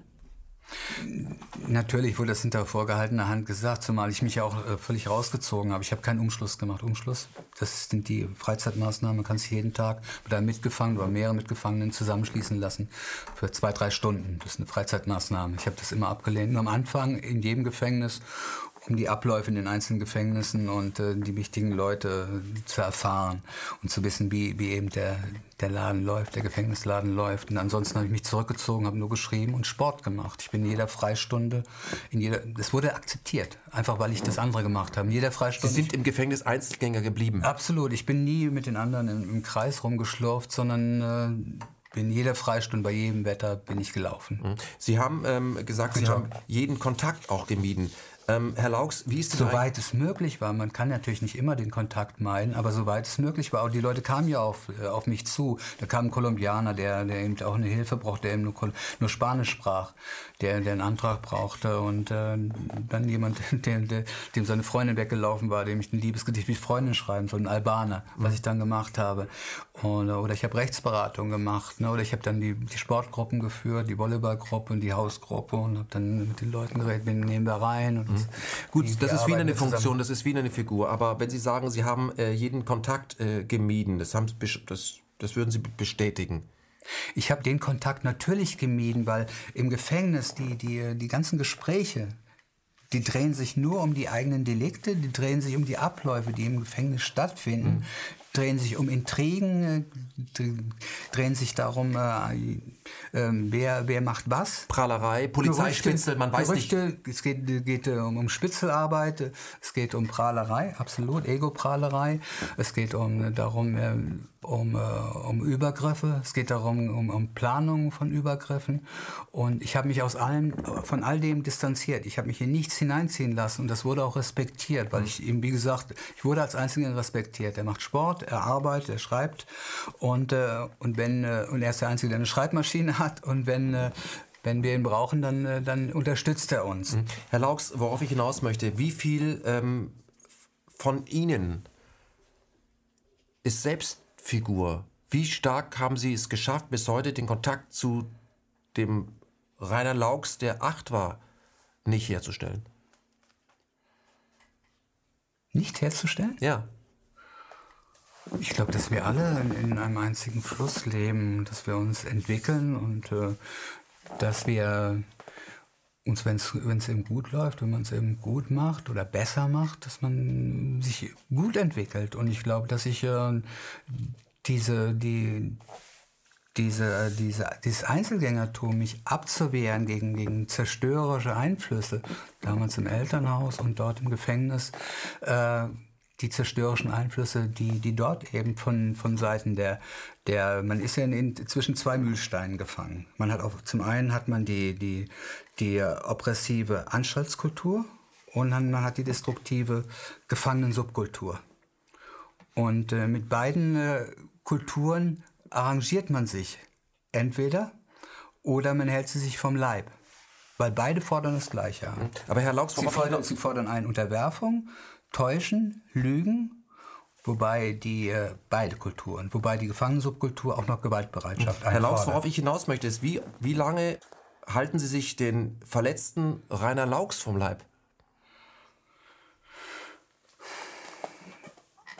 Den halte ich mir überhaupt nicht vom Leib. Ich erlebe ihn ja. Ich bin auch Melancholiker. Also ich erlebe ihn ja immer wieder in meinen, in meinen ganz eigenen und intimen Momenten. Und, und ich äh, stehe auch zu dem und, und habe damit auch absolut gar keine Probleme. Ist das ein Prozess?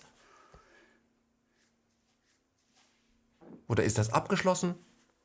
Ich glaube, dass wir, dass nie etwas abgeschlossen ist, dass wir in einem permanenten Prozess sind. Aber ich kann sagen, dass diese, diese Zeit in der, in, im Gefängnis dass der mich eigentlich noch klarer gemacht hat, noch stärker und noch konturierter mhm. gemacht hat, mich eben wirklich auf gar nichts einzulassen und auch sehr klar zu unterscheiden, wo, wo eben zerstörer Einflüsse auf mich einwirken wollen, die mich vereinnahmen wollen. Mhm. Aber Herr Laux, immer, das, Herr Laux auf, ja. wenn Sie sagen, Sie sich eben nicht darauf einlassen, ja. wie stark haben Sie sich bis heute nicht auf das, auf Ihr ein, ein Leben eingelassen, was vor der Verletzung durch Ihren Vater war? Also Sie machen auf mich einen Eindruck, dass Sie bis heute einen Kampf für, gegen Ihren Vater führen und für ein, ein Leben, was man Ihnen präsentiert hat und dass Sie das heute machen. Ich Würde, denke, ich denke, bilde ich mir das ein? Die, Sie beziehen es immer auf den Vater, also Vater. Auf Ihre Kindheit. Der Vater ist für mich nur Teil eines Repressionssystems, also eines, eines bürgerlichen Repressionssystems. Aber der Vater ist, ist ein Teil davon. Mhm. Die Banken sind ein Teil mhm. davon. Das Gefängnis ist ein Teil mhm. davon. Und natürlich stehe ich in einem permanenten äh, Kampf, in einer permanenten Aussetz Auseinandersetzung hm. mit diesem System. Das meine ich, Sie Sie sind dagegen. Ja, und aber da stehe ich absolut dazu. Das ist in Ordnung. Das aber ist aber das, was mich auch lebendig hält, zum einen lebendig hält und was mich auch sehr klar, klar und scharf konturiert. Aber ist das nicht auch fremdbestimmt?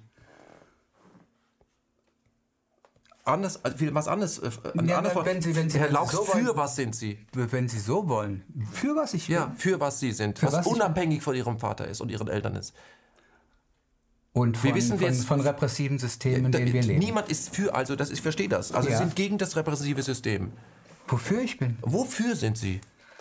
Für, für all das, was zum Beispiel im, im, im Gefängnis auch nicht gelehrt wird, weil da wird genau das Gegenteil gelehrt. Für Liebe, für Offenheit, für, für Empathie, für Freundschaften, für Zuverlässigkeit. Mhm. Aber haben Sie, um das alles äh, machen zu können, haben Sie denn eigentlich mit Ihren Eltern und den Verhältnissen, die, in die Sie reingeboren wurden, haben Sie da eigentlich Ihren Frieden gemacht?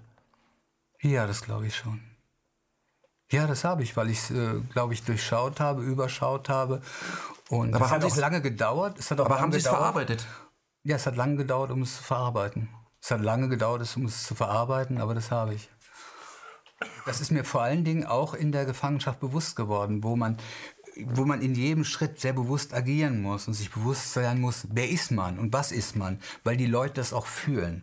Und das ist eine Situation gerade in der Massenzelle, wo sie mit 26 Gefangenen, also mit 25 Gefangenen zu 26 Menschen 24 Stunden aufeinander gefärcht sind und 24 Stunden der Beobachtung der anderen auch auseinandergesetzt, äh, ausgesetzt sind dem sie sich nicht entziehen können, selbst wenn sie innerlich explodieren. Sie können nicht mal kurz vor die Tür gehen und sagen, okay, ich äh, schnapp mal kurz Luft und dann mache ich weiter, sondern sie müssen immer stehen und sie müssen sich immer dessen bewusst sein. Und gerade in dieser Gefangenenzeit und dann in Deutschland, wo ich dann irgendwann auch die Einzelzelle mir erkämpft hatte, habe ich sehr viel reflektiert auch über meine Geschichte, über meine Geschichte und über meine Kindheit, meine Jugend und habe da eben meinen Frieden gemacht. Und höchstwahrscheinlich denke ich schon, ich kann das schon sagen, dass es erst in dieser Zeit gewesen ist. Und vorher das eigentlich immer der Schwebe war, was auch daran lag, dass ich ein sehr schnelles, ein wildes Leben geführt habe, wo man zwar denkt und intellektuell sich austauscht, aber, aber nicht so in die innere Tiefe in sich selbst hineingeht. Mhm. Ich habe mich mal ähm, eine Weile mit ähm, Christian Klar unterhalten.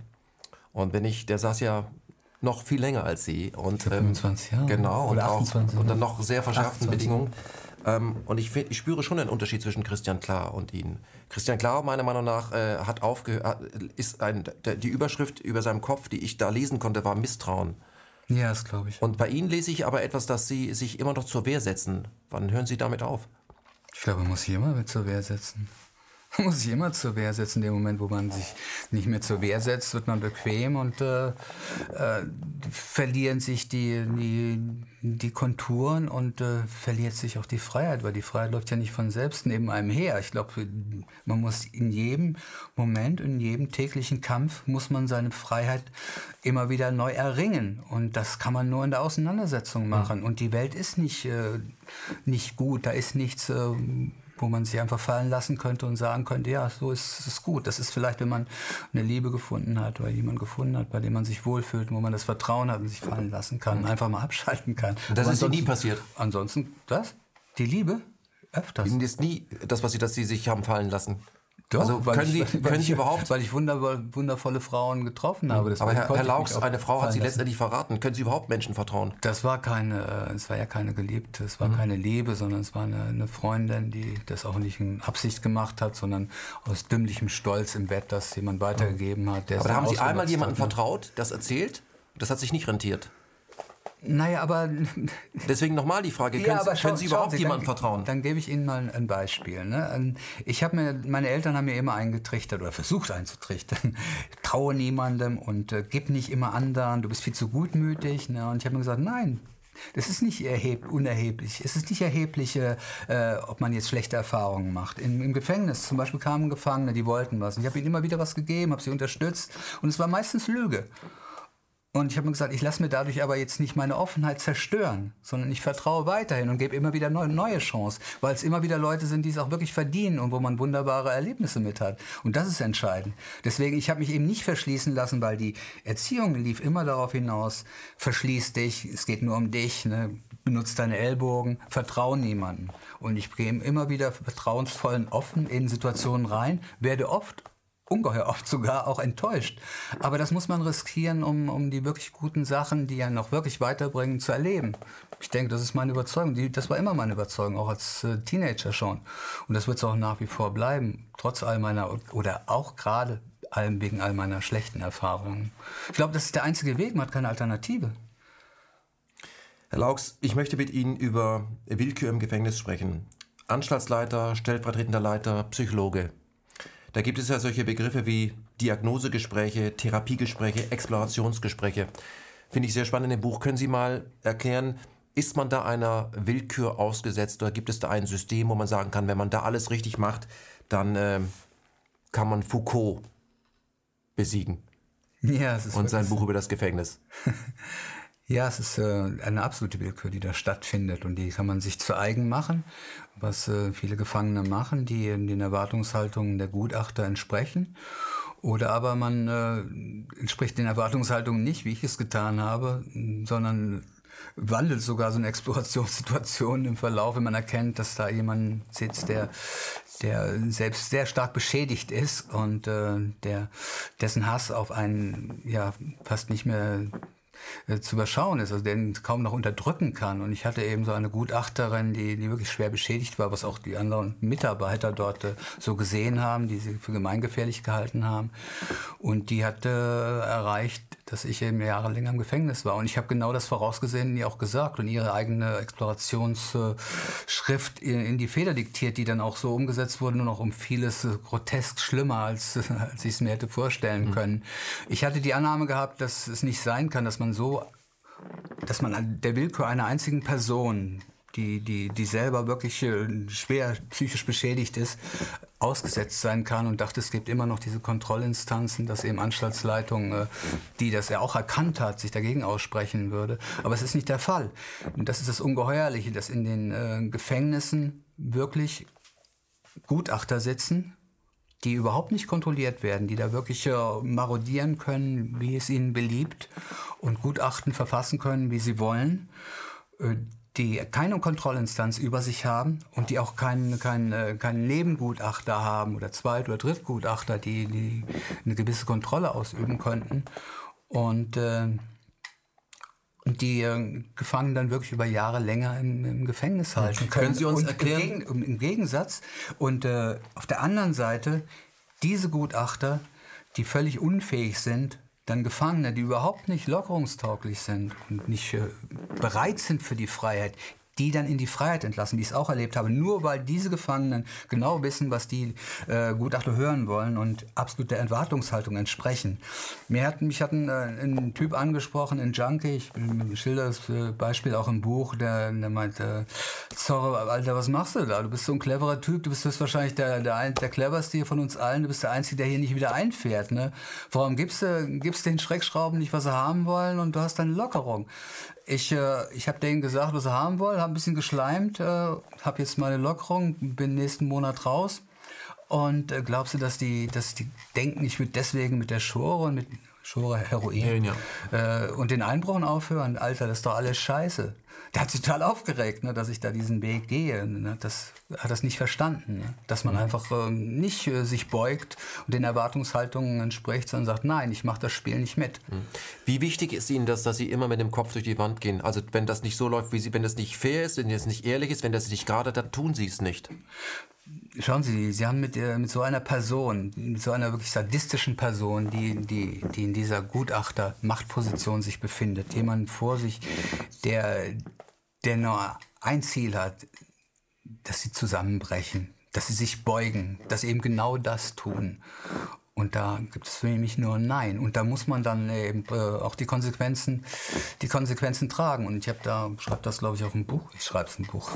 Und äh, dann, wenn das dann eben Jahre längerer Lebenszeit ist, die man im Gefängnis verbringt, dann sind das Trophäen der Freiheit, so erlebe ich sie. Diese psychologischen Gutachten können dafür sorgen, dass Sie eine, das, wie das Standard ist, können Sie gleich ja. erklären, zwei Drittel Strafe, dann, werden, dann dürfen Sie schon mal raus. Und bei Ihnen war das eben nicht so.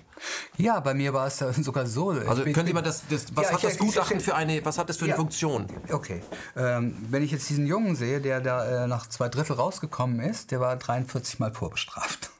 Und der ist aber rausbekommen, hat sich unterworfen, hat genau den äh, Erwartungshaltungen entsprochen, ist äh, wieder in Freiheit gekommen, war ein paar Monate später wieder im Gefängnis. Ähm, bei mir war es so, ich war nicht vorbestraft Und mein Urteil hatte sich daran orientiert, dass ich die Zweidrittelstrafe bekomme. Das steht sogar im Urteil drin. Und ja, auch in der mündlichen Urteilsbegründung. Sie werden ja auf jeden Fall äh, die Zweidrittelstrafe bekommen, äh, die Zweidrittelentlassung bekommen und äh, also nach zwei Dritteln der Strafe entlassen werden. Und daraufhin sind es ja nur noch, es ist ja nur eine relativ kurze Zeit. Und als ich dann entlassen wurde, waren Jahre vergangen, die über diese Zweidrittelentlassung hinausgegangen sind. Und äh, die Urteile werden im Gefängnis einfach neu geschrieben. Und zwar ausschließlich von einzelnen Gutachtern, die völlig unkontrolliert dort agieren können, wie es ihnen beliebt. Und das extremste Beispiel kennen wir ja, Gustl Mollert, der völlig rechtlos und entrechtet und unberechtigte siebeneinhalb Jahre in, in, in die Psychiatrie gesperrt worden ist, was ja noch fürchterlicher ist als ein Gefängnis. Mhm. Würden Sie sagen, dass Sie Krieg führen? Ich habe immer wieder einen Krieg geführt, ja. Ja, momentan habe ich auch wieder ein paar Auseinandersetzungen, über die ich hier nicht sprechen möchte, weil die tiefer gehen, ja. Mhm. Aber ich glaube, die ganze Auseinandersetzung geht tiefer bei Ihnen. Nein, ich möchte jetzt darüber nicht sprechen, weil das, äh, weil das hier nicht das Thema ist. Mhm. Weil das aber in tiefer in andere ist, Bereiche geht. Das ist richtig, aber für mich ist das schon das Thema. Das Thema ist, dass Sie Krieg führen. Aber wissen Sie, Sun Tzu die Kunst des Krieges. Führe den Feind auf ich dein weiß. Feld und besiege ihn da. Ich Warum weiß. kehren Sie immer wieder auf das Feld Ihres Vaters zurück? Den Krieg können Sie nur verlieren. Nein, ich, ich kehre nicht auf das Feld meines Vaters zurück. Absolut nicht. Äh, mein Vater hätte sich zum Beispiel, ganz wie mein Bruder auch, die hätten sich ganz sicherlich in so einer Situation unterworfen. Und äh, das ist für mich. Äh, ja, aber Sie reagieren ja auf eine Verletztheit hin. Ich reagiere auf äh, ganz bestimmte Situationen, mit denen ich mich auseinandersetzen muss. Aber das ist doch Verletztheit. Und treffe, nein, und treffe dann meine Entscheidungen. Und die Entscheidung ist, und äh, deswegen halte ich äh, das Gefängnis auch nicht nur als eine Schule der, des Verbrechens, sondern es ist auch eine Schule der, der moralischen Stärkung, eine Schule der Freiheit. Dass ich sage, nein, ich lasse mich von diesem System nicht, nicht zerstören. Mhm. Und das hat natürlich seine Konsequenzen. Aber äh, und ich, ich weiß kann, ich kann, ich kann, ich kann reagieren doch. Ich kann, ich kann das Feld mir nicht aussuchen, wenn ich mich im Gefängnis befinde. Dann bin ich in diesem, in diesem geschlossenen Kosmos, bin ich dem, dem System ausgeliefert hm. und habe jetzt die Wahl. Beuge ich mich dem System oder gehe ich gegen dieses System an und halte dem System den Spiegel vor und lasse mich nicht brechen, sondern erhalte meine innere Freiheit und gehe aufrecht und stolz aus dem Gefängnis raus. Und ich bin aufrechter und, glaube ich, stärker aus dem Gefängnis rausgegangen. Aber Herr Lauch, Sie bezahlen, mit ihrer, Sie bezahlen mit dem Wichtigsten, was es gibt. Sie bezahlen mit Ihrer Lebenszeit. Das Zeit. Was bedeutet denn eine Lebenszeit in, ohne Rückgrat und ohne Würde? Das verstehe ich, aber Herr Laux, ich weiß nicht, ob Sie das, also ich empfinde das so. Ähm, Sie müssten sich auf das Setting nicht einlassen. Also meiner Meinung nach. In dem Moment muss ich mich auf das. In dem Moment, aber die, die in, Freiheit. In, wenn ich im Elternhaus muss ich mich darauf einlassen, weil ich kann mich dem nicht entziehen. Ich bin dem ausgeliefert. Wir haben ja diese beiden extremen äh, Räume jetzt äh, aufgetan. Elternhaus, wo man sich als Kind, wo man als Kind ausgeliefert ist und sich sehr schwer entziehen kann. Und, und wo ich es konnte, habe ich es getan. Und äh, und Gefängnis, wo man auch ausgeliefert ist. Und da war für mich auch von vornherein die, die Zielsetzung, die Räume, die ich habe, so weit wie möglich zu öffnen in diesem geschlossenen Raum. Mhm. Und das habe ich auch gemacht. Indem ich in die innere Emigration gegangen bin, indem ich äh, äh, gearbeitet habe, reflektiert habe, geschrieben habe und äh, indem ich äh, ja, in den Kampf gegangen bin, die Auseinandersetzung.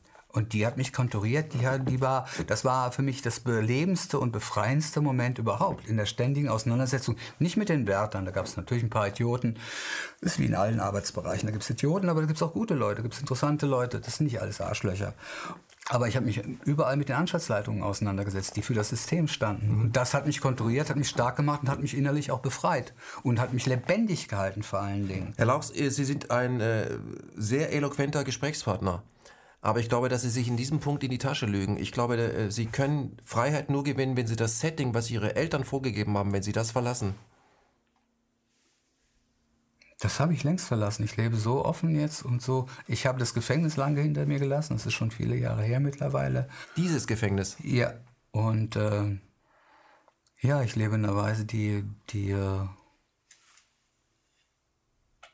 ja, die ich mir so hätte nicht vorstellen können, ja. Wie hätten Sie sich denn das äh, vorgestellt, wenn Sie den Button nochmal drücken dürften? Sie kommen nochmal auf die Welt.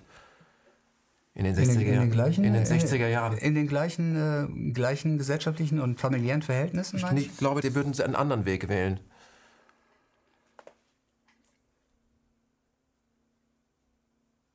Ja. Ja, ich würde, ihn, ich würde, ich würde mich, glaube ich, früher, ich würde das früher hinter mir lassen. Das also Sie würden war, früher loslassen? Ich würde da früher loslassen, ja. Mhm. Mit dem, mit dem Wissen, das ich heute habe, ja.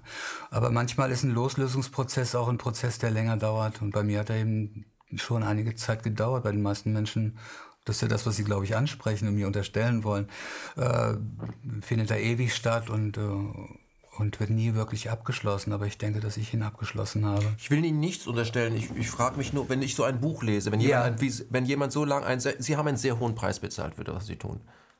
Aber ich sehe das als Preis der Freiheit, absolut. Ja, ich, ich meine, keinen, ich sehe gar keinen anderen Weg, als, äh, als den, äh, als diesen, diesen Preis zu zahlen, um, um, um dann wirklich auch in, in, mit einer inneren Freiheit und, und Offenheit und, und Lebenshunger in diese Welt hinauszugehen. Glauben Sie an irgendwas? Ja, natürlich. Natürlich glaube ich an was. Ich glaube an die Liebe, ich glaube an Freundschaft, ich glaube an die Literatur, ich glaube an den Rock'n'Roll. Und glauben Sie an irgendetwas danach oder davor, dass Sie sich möglicherweise dieses Schicksal selbst ausgesucht haben? Dass es eine Prüfung ist und wenn Sie das alles, ich weiß nicht, richtig ist, falsch, wenn Sie Dinge annehmen, wenn Sie demütig ansehen, wenn Sie versuchen, nicht alles in diesem Leben zu verstehen, dass Sie dann diese Runde nicht nochmal drehen müssen? Sind Sie ein spiritueller Mensch? Ja, das glaube ich schon. Ich denke, das hört man auch heraus. Aber äh, ich würde nicht sagen, dass ich jetzt ein religiöser, ein religiöser Mensch bin. Das bin ich ganz sicherlich nicht. Mhm. Ich bin, Aber können Sie mir sagen, ich bin Agnostiker, mhm. auf jeden Fall. Ne? Aber können Sie mir sagen, was das alles soll? Was das alles soll? Ja, was, was soll denn Ihr Leben eigentlich? Was soll denn Ihr Leben? Was soll irgendwelches Leben? Was soll es? Welches, welchen Sinn macht es? Haben Sie eine Frage da? Können Sie auf diese Frage irgendeine Antwort geben? Sie hören sich die Frage, im Gefängnis haben Sie viel Zeit. Ich habe da mir sehr viele Fragen gestellt. Gibt es eine Antwort, die sagen, damit können Sie im Moment leben? Was soll das?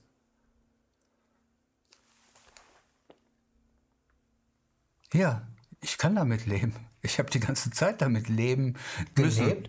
und habe mit vielen Dingen leben müssen, habe viele Dinge verarbeitet, habe sie hinter mir gelassen und äh, ich fühle mich eigentlich jetzt so so offen und frei und auch lebenshungrig wie und un, ja, ungefesselt, wie ich es damals nie, äh, mich, äh, wie ich es damals nie erlebt habe, wie ich mich mhm. damals nie gefühlt habe. Sie haben äh, große Zeit Ihrer Haftstrafe in Köln verbracht.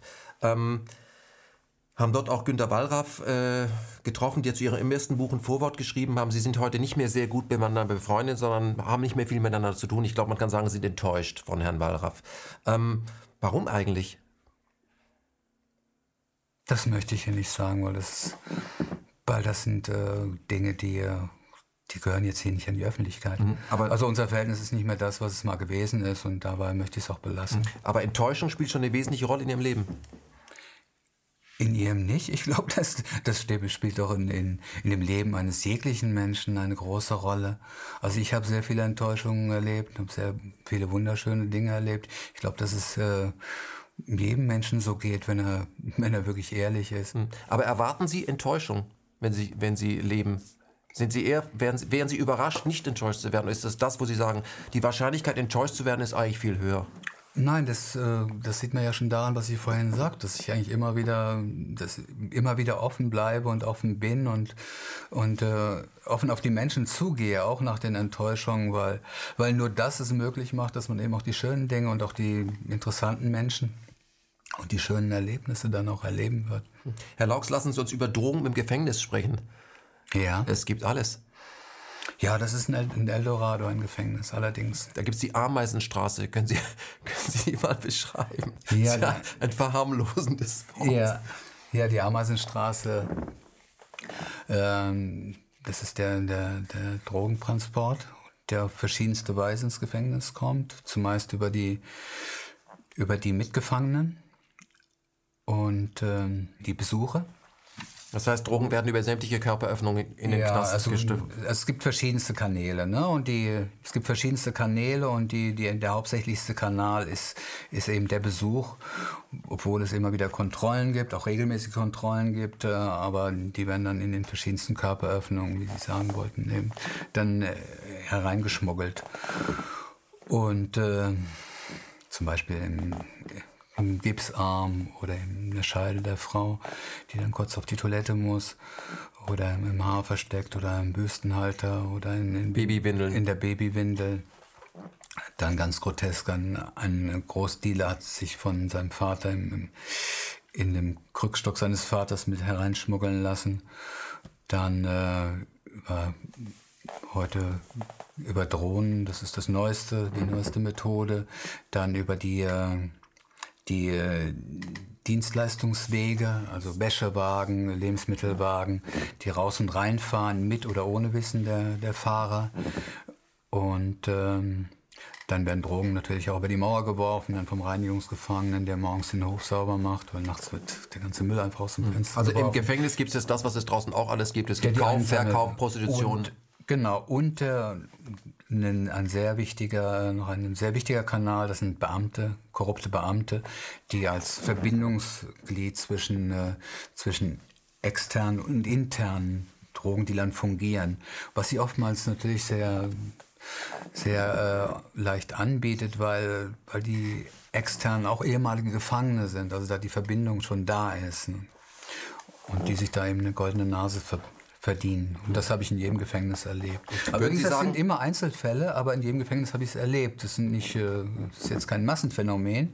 Ich denke, es ist wie in jedem Beruf. Überall gibt es korrupte Menschen. Ne? Und da ist die, die, die Korruption äh, äh, natürlich noch, noch greifbarer und die Verführung ist noch viel größer, weil, weil ein Beamter naturgemäß ausschließlich, fast ausschließlich von Kriminellen umgeben ist.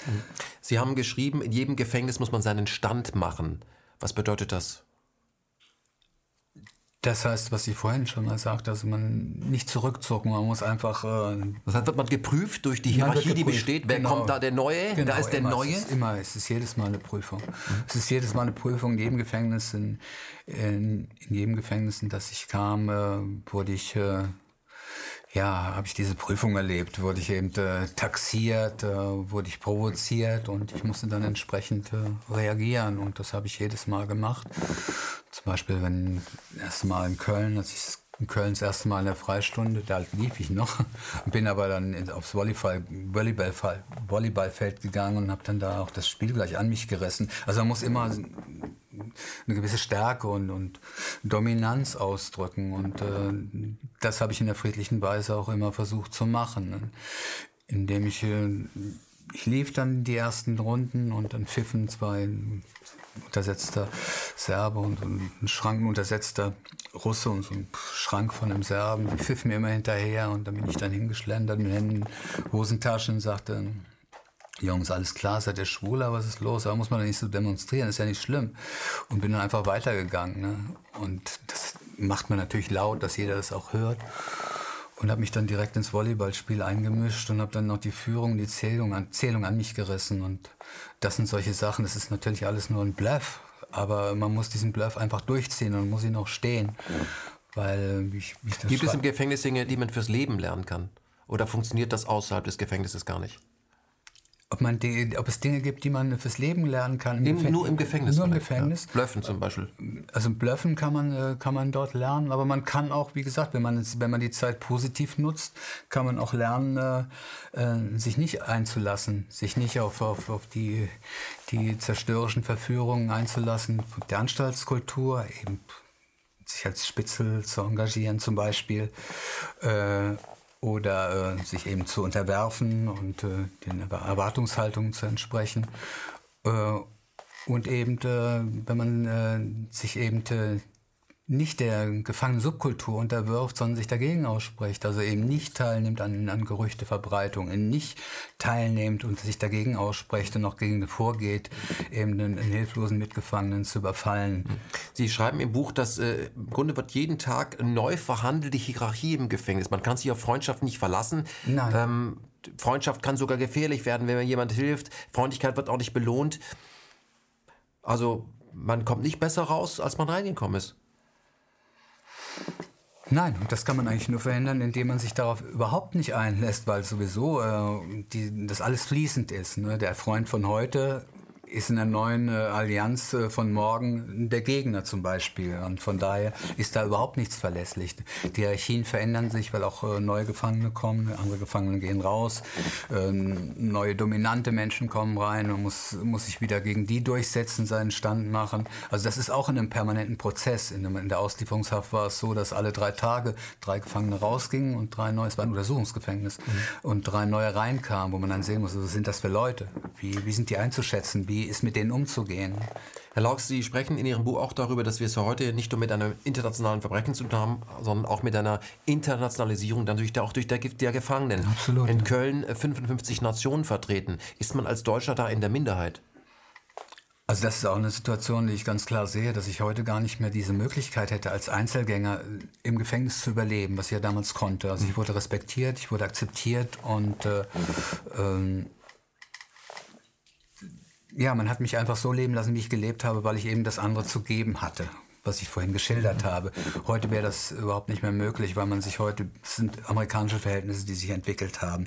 Die Wärter, die, die äh, Justiz Justizvollzugsbeamten haben längst die Kontrolle verloren, geben das auch ganz offen zu. Als ich mit Günter Wahrer das letzte Mal beim Tischtennis im, im, Kölner Gefängnis war. Da haben Sie ihn kennengelernt beim Tischtennis? Ja, ja, also auf der einen Seite und dann, als ich in Freiheit war, bin ich mit Günter Wahrer dann reingegangen und äh, mit der Gruppe und habe dann eben äh, mit den Gefangenen dort gespielt, um die Kanäle nach außen ein bisschen offen zu halten. Da sind Sie eine Art Sozialarbeiter wieder? Genau. So wie Sie als damals das Geld einbezahlt haben, engagieren Sie sich zurück. Und, ja, also das, das ein war, Ausgleich. Das war so ein, ja, das war, war so, eine, so, eine, so eine Unterstützung, weil die, ich ja auch wusste, dass die, äh, die, äh, die Dienste immer mehr eingeschränkt werden, die Gefangenenmöglichkeiten immer mehr eingeschränkt mhm. werden, immer weniger Sportstunden, immer weniger Kulturgruppen, weil, weil die Stellen gestrichen werden. Gefangene haben keine Lobby, deswegen schert sich da niemand drum. Und ähm, da habe ich dann auch mit, natürlich kannte die Bertha ja noch, die, die Vollzugsbeamten, zu denen ich ein gutes Verhältnis hatte, zu den Sportbeamten. Weil ich ja war ein sehr guter Sportler, war in allen Sportgruppen, hatte die Tischtennisgruppe damals auch geleitet im Gefängnis. Und äh, die haben mir gesagt, Rainer, wir haben die Kontrolle verloren. Wir hören ja gar nicht, was die sagen. Wir verstehen die ja gar nicht, ne, was da an, an äh, Geschäften und an Intrigen entwickelt wird auf dem äh, Pausenhof. Und heute ist es so, äh, dass wirklich die, die einzelnen ethnischen Gangs, die Gefängnisse dominieren und dass man da als Deutscher völlig an die Wand gedrängt wird, weil die Deutschen das nicht haben. Die Deutschen kennen diese, die haben nicht diese Clan-Mentalität wie die Albaner, wie die Russen, die Araber, die, die Türken. Und äh, Maghreb, die, die, die, äh, ja, ja, die ja. Nordafrikaner, ja. Die, die, vor allen Dingen die, die, die Maghreb-Gefangenen, die besonders äh, aggressiv sind und zerstörerisch sind. Äh, Kriegsgebiete gesehen haben. Also absolut Kriegsgebiet, absolut. Das ist wirklich Krieg. Ne? Das ist, äh, die haben auch eine, eine, eine, eine Gewaltkultur und äh, eine nicht vorhandene Hemmschwelle, die für uns gar nicht vorstellbar ist. Ne? Also auch was ich bei, bei Albanern, Russen erlebt habe, ne? Araber-Gangs. Und das ist heute so dominant, dass diese Gangs sich gegenseitig äh, bekriegen und die, die Märkte auch aufteilen, sprich wieder Drogen. Es ist nicht anders wie in Freiheit. Mhm. Nur, dass es da eben Eldorado ist, weil im Gefängnis alles erhältlich ist. Und da sind die Gewinnspannen natürlich viel höher, äh, weil die, die Drogenkartelle die absoluten Monopole da drin haben und die uns ist ein Eldorado auch in der Weise, dass ihnen die Konsumenten nicht weglaufen können. Mhm. Können Sie sich noch daran erinnern, wie war die Stimmung? man muss heute, ganz kurz, um das zu Ende zu führen, man muss heute wirklich Teil einer dieser Gangs sein, um überhaupt über, überleben zu können. Als Einzelgänger kann man gar nicht mehr überleben. Man muss sich dann irgendeiner Gang anschließen, ähnlich wie in den Staaten, wie wir das aus den Staaten schon seit langem kennen. Mhm. Wie haben Sie den 11. September 2001 erlebt? Das war für mich wirklich erschütternd in der Weise, als erstmal war für, die, für mich die Situation fassungslos. Es war für mich eine neue Dimension, wo ich dachte, alles ist möglich. Aber dann war, war erschütternd, das Erschütternde, als dann die Zellen aufgingen für, den, für die Sportgruppen abends und äh, das Remscheider Gefängnis, in dem ich zuletzt war, war relativ liberal, also wo dann abends dann auch die Zellen offen blieben, man in die Sportgruppen gehen konnte und abends um neun dann abgeschlossen wurde.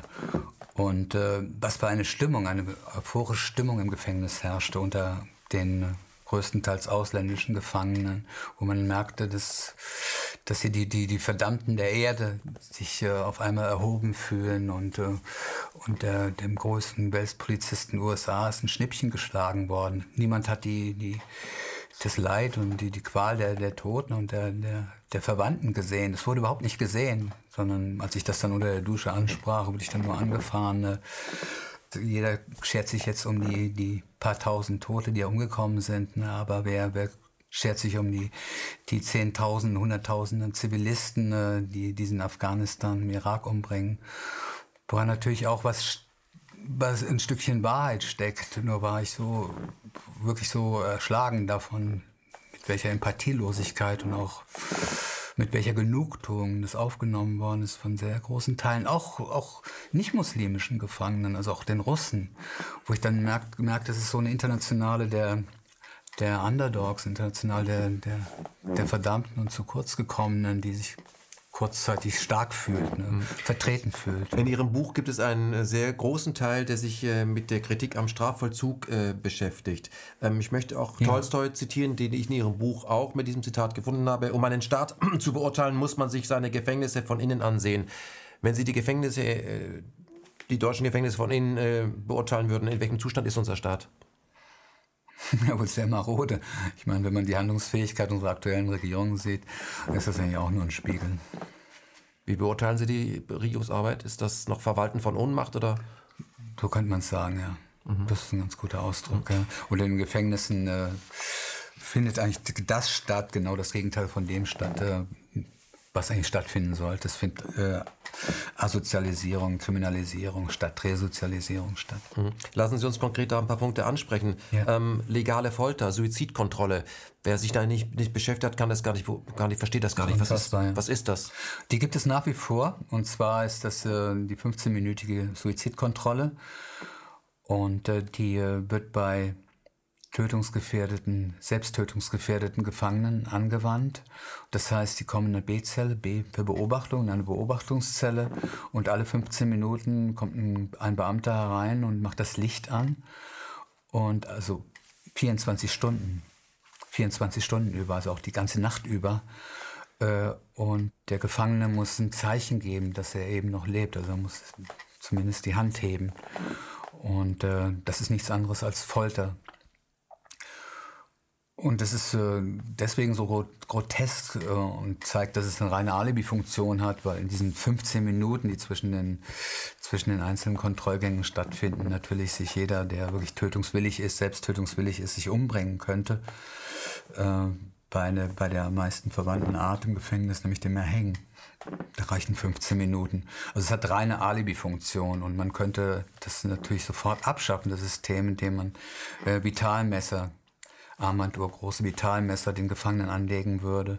So könnten die Gefangenen durchschlafen und äh, es werden, würden auch äh, Beamtenkapazitäten natürlich eingespart. Mhm. Da sind wir bei äh, totaler Überbelegung der Gefängnisse. Und, und totaler äh, Überbelegung. Und ja. dazu haben wir aber ein großes Minus bei, den, bei dem Personal, die letztendlich genau. auch Opfer sind. Genau, und wir haben ja aus dem 2018, das Buch ist ja schon, ich jetzt Ende 18 ist es rausgekommen, ähm, 2018 sagte, es steht auch im Buch, sagte der, der Vorsitzende der Strafvollzugsbeamten, uns fehlen 2000 Mitarbeiter, 2000 Mitarbeiter in allen Bereichen, jetzt im, im, im unmittelbaren Vollzug, aber auch äh, Sozialarbeiter, Psychologen.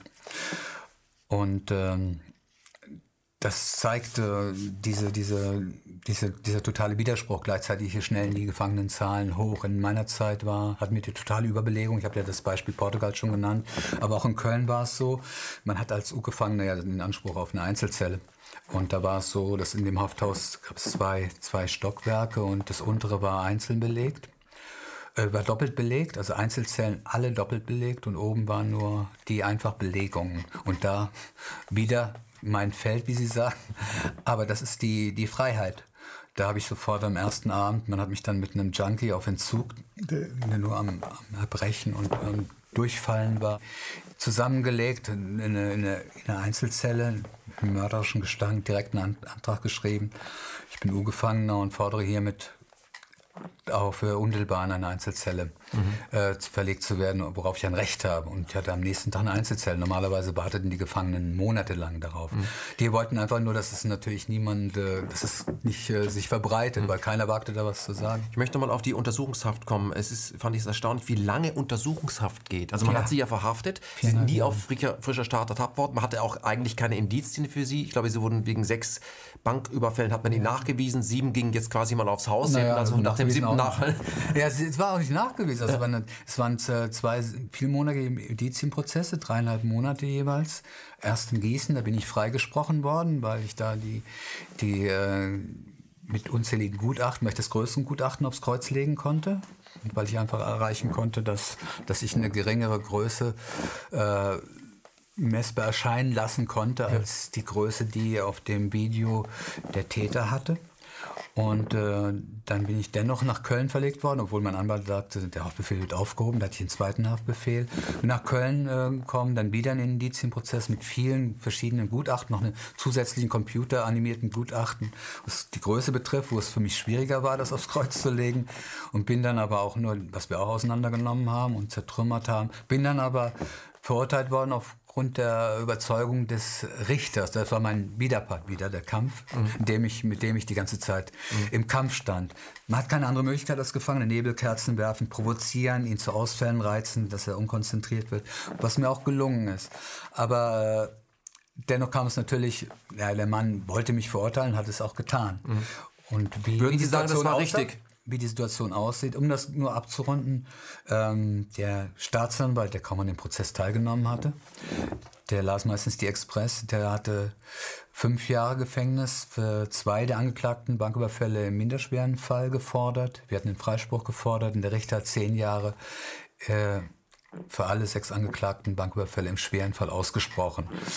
Und ähm, dann kam es aber dann zu einer Reduzierung, weil in der Zeit wurde ein neues Gesetz eingereicht. Das äh, kam ein neues Gesetz durch, eine neue Regelung, das eine Unterscheidung getroffen hat zwischen einer bewaffneten, äh, mit einer scharfen und einer, einer, nicht scharfen Waffe. Und da ich eine nicht scharfe benutzt, Waffe, Waffe benutzt hatte, gab es dann nochmal einen Prozess über das, über das Strafmaß. Also Sie waren kein klassisch bösartiger Krimineller, der in Kauf genommen hätte, beim Schießen jemanden zu töten oder zu verletzen? Niemals. Ich wusste auch, äh, ich wusste auch, dass ich, ich war natürlich, war gut. Also was ich machen konnte, habe ich gemacht und war gut in dem. Aber ich, man kann nicht alle Risiken ausschließen. Ich mhm. wusste natürlich, wenn jetzt zwei Polizeiwagen vorbeifahren, regeln die Bank ab, ist es vorbei, weil ich niemals eine Geiselnahme oder eine andere gewalttätige Aktion unternommen hätte, dann wäre es vorbei gewesen.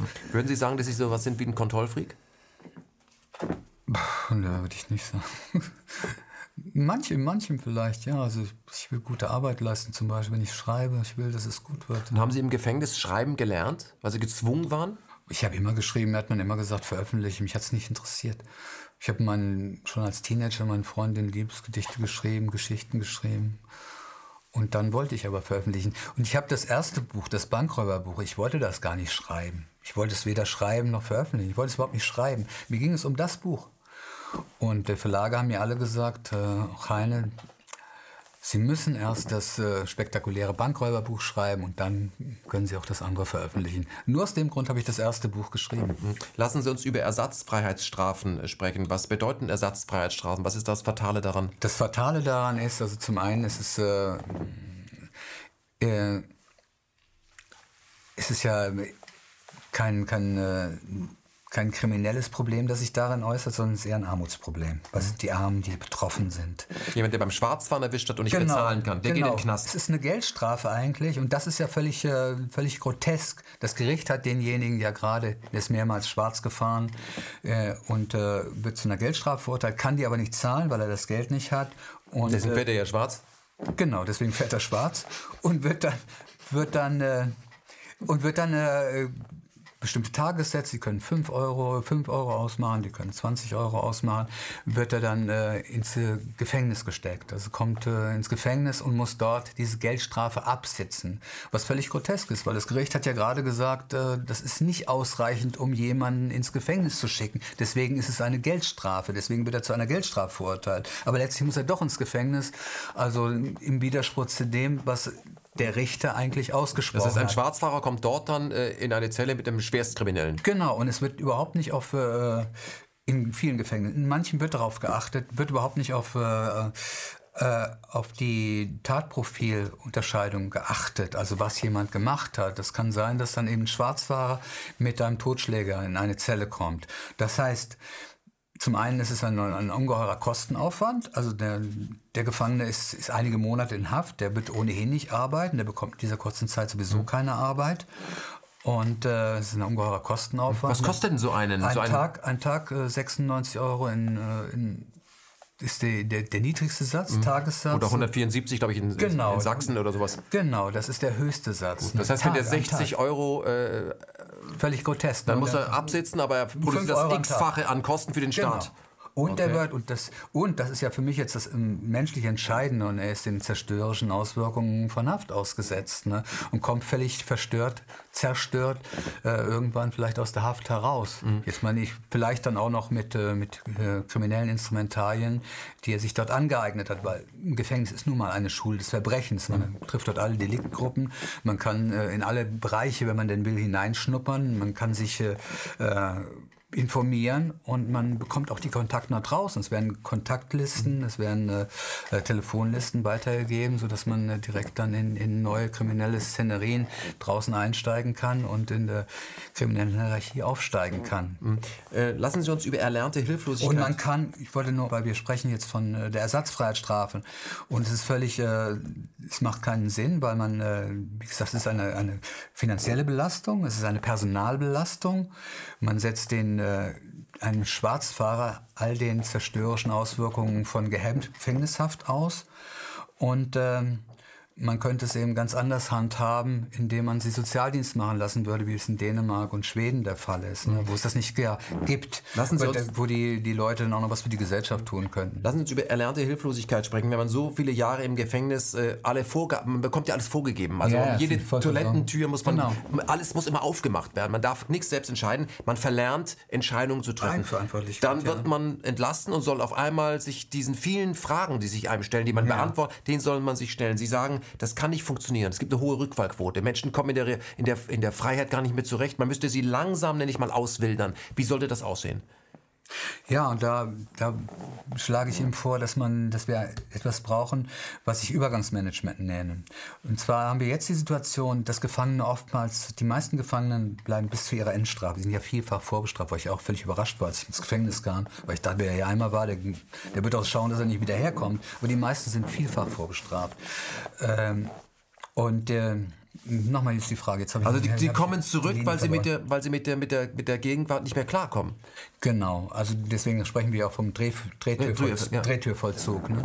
Und die Situation ist die, dass, äh, dass die Gefangenen leisten ihre Endstrafe ab und werden dann einfach, äh, ja, einfach auf die Straße gesetzt werden einfach auf die Straße gesetzt und äh, haben nicht mal mehr eine Bewährung. Wobei eine Bewährung bedeutet auch Bewährungshelfer. Man sieht den einmal im, im Monat für, für, eine halbe Stunde und erzählt, was man alles so macht und das war's dann. Und äh, das kann nicht sein.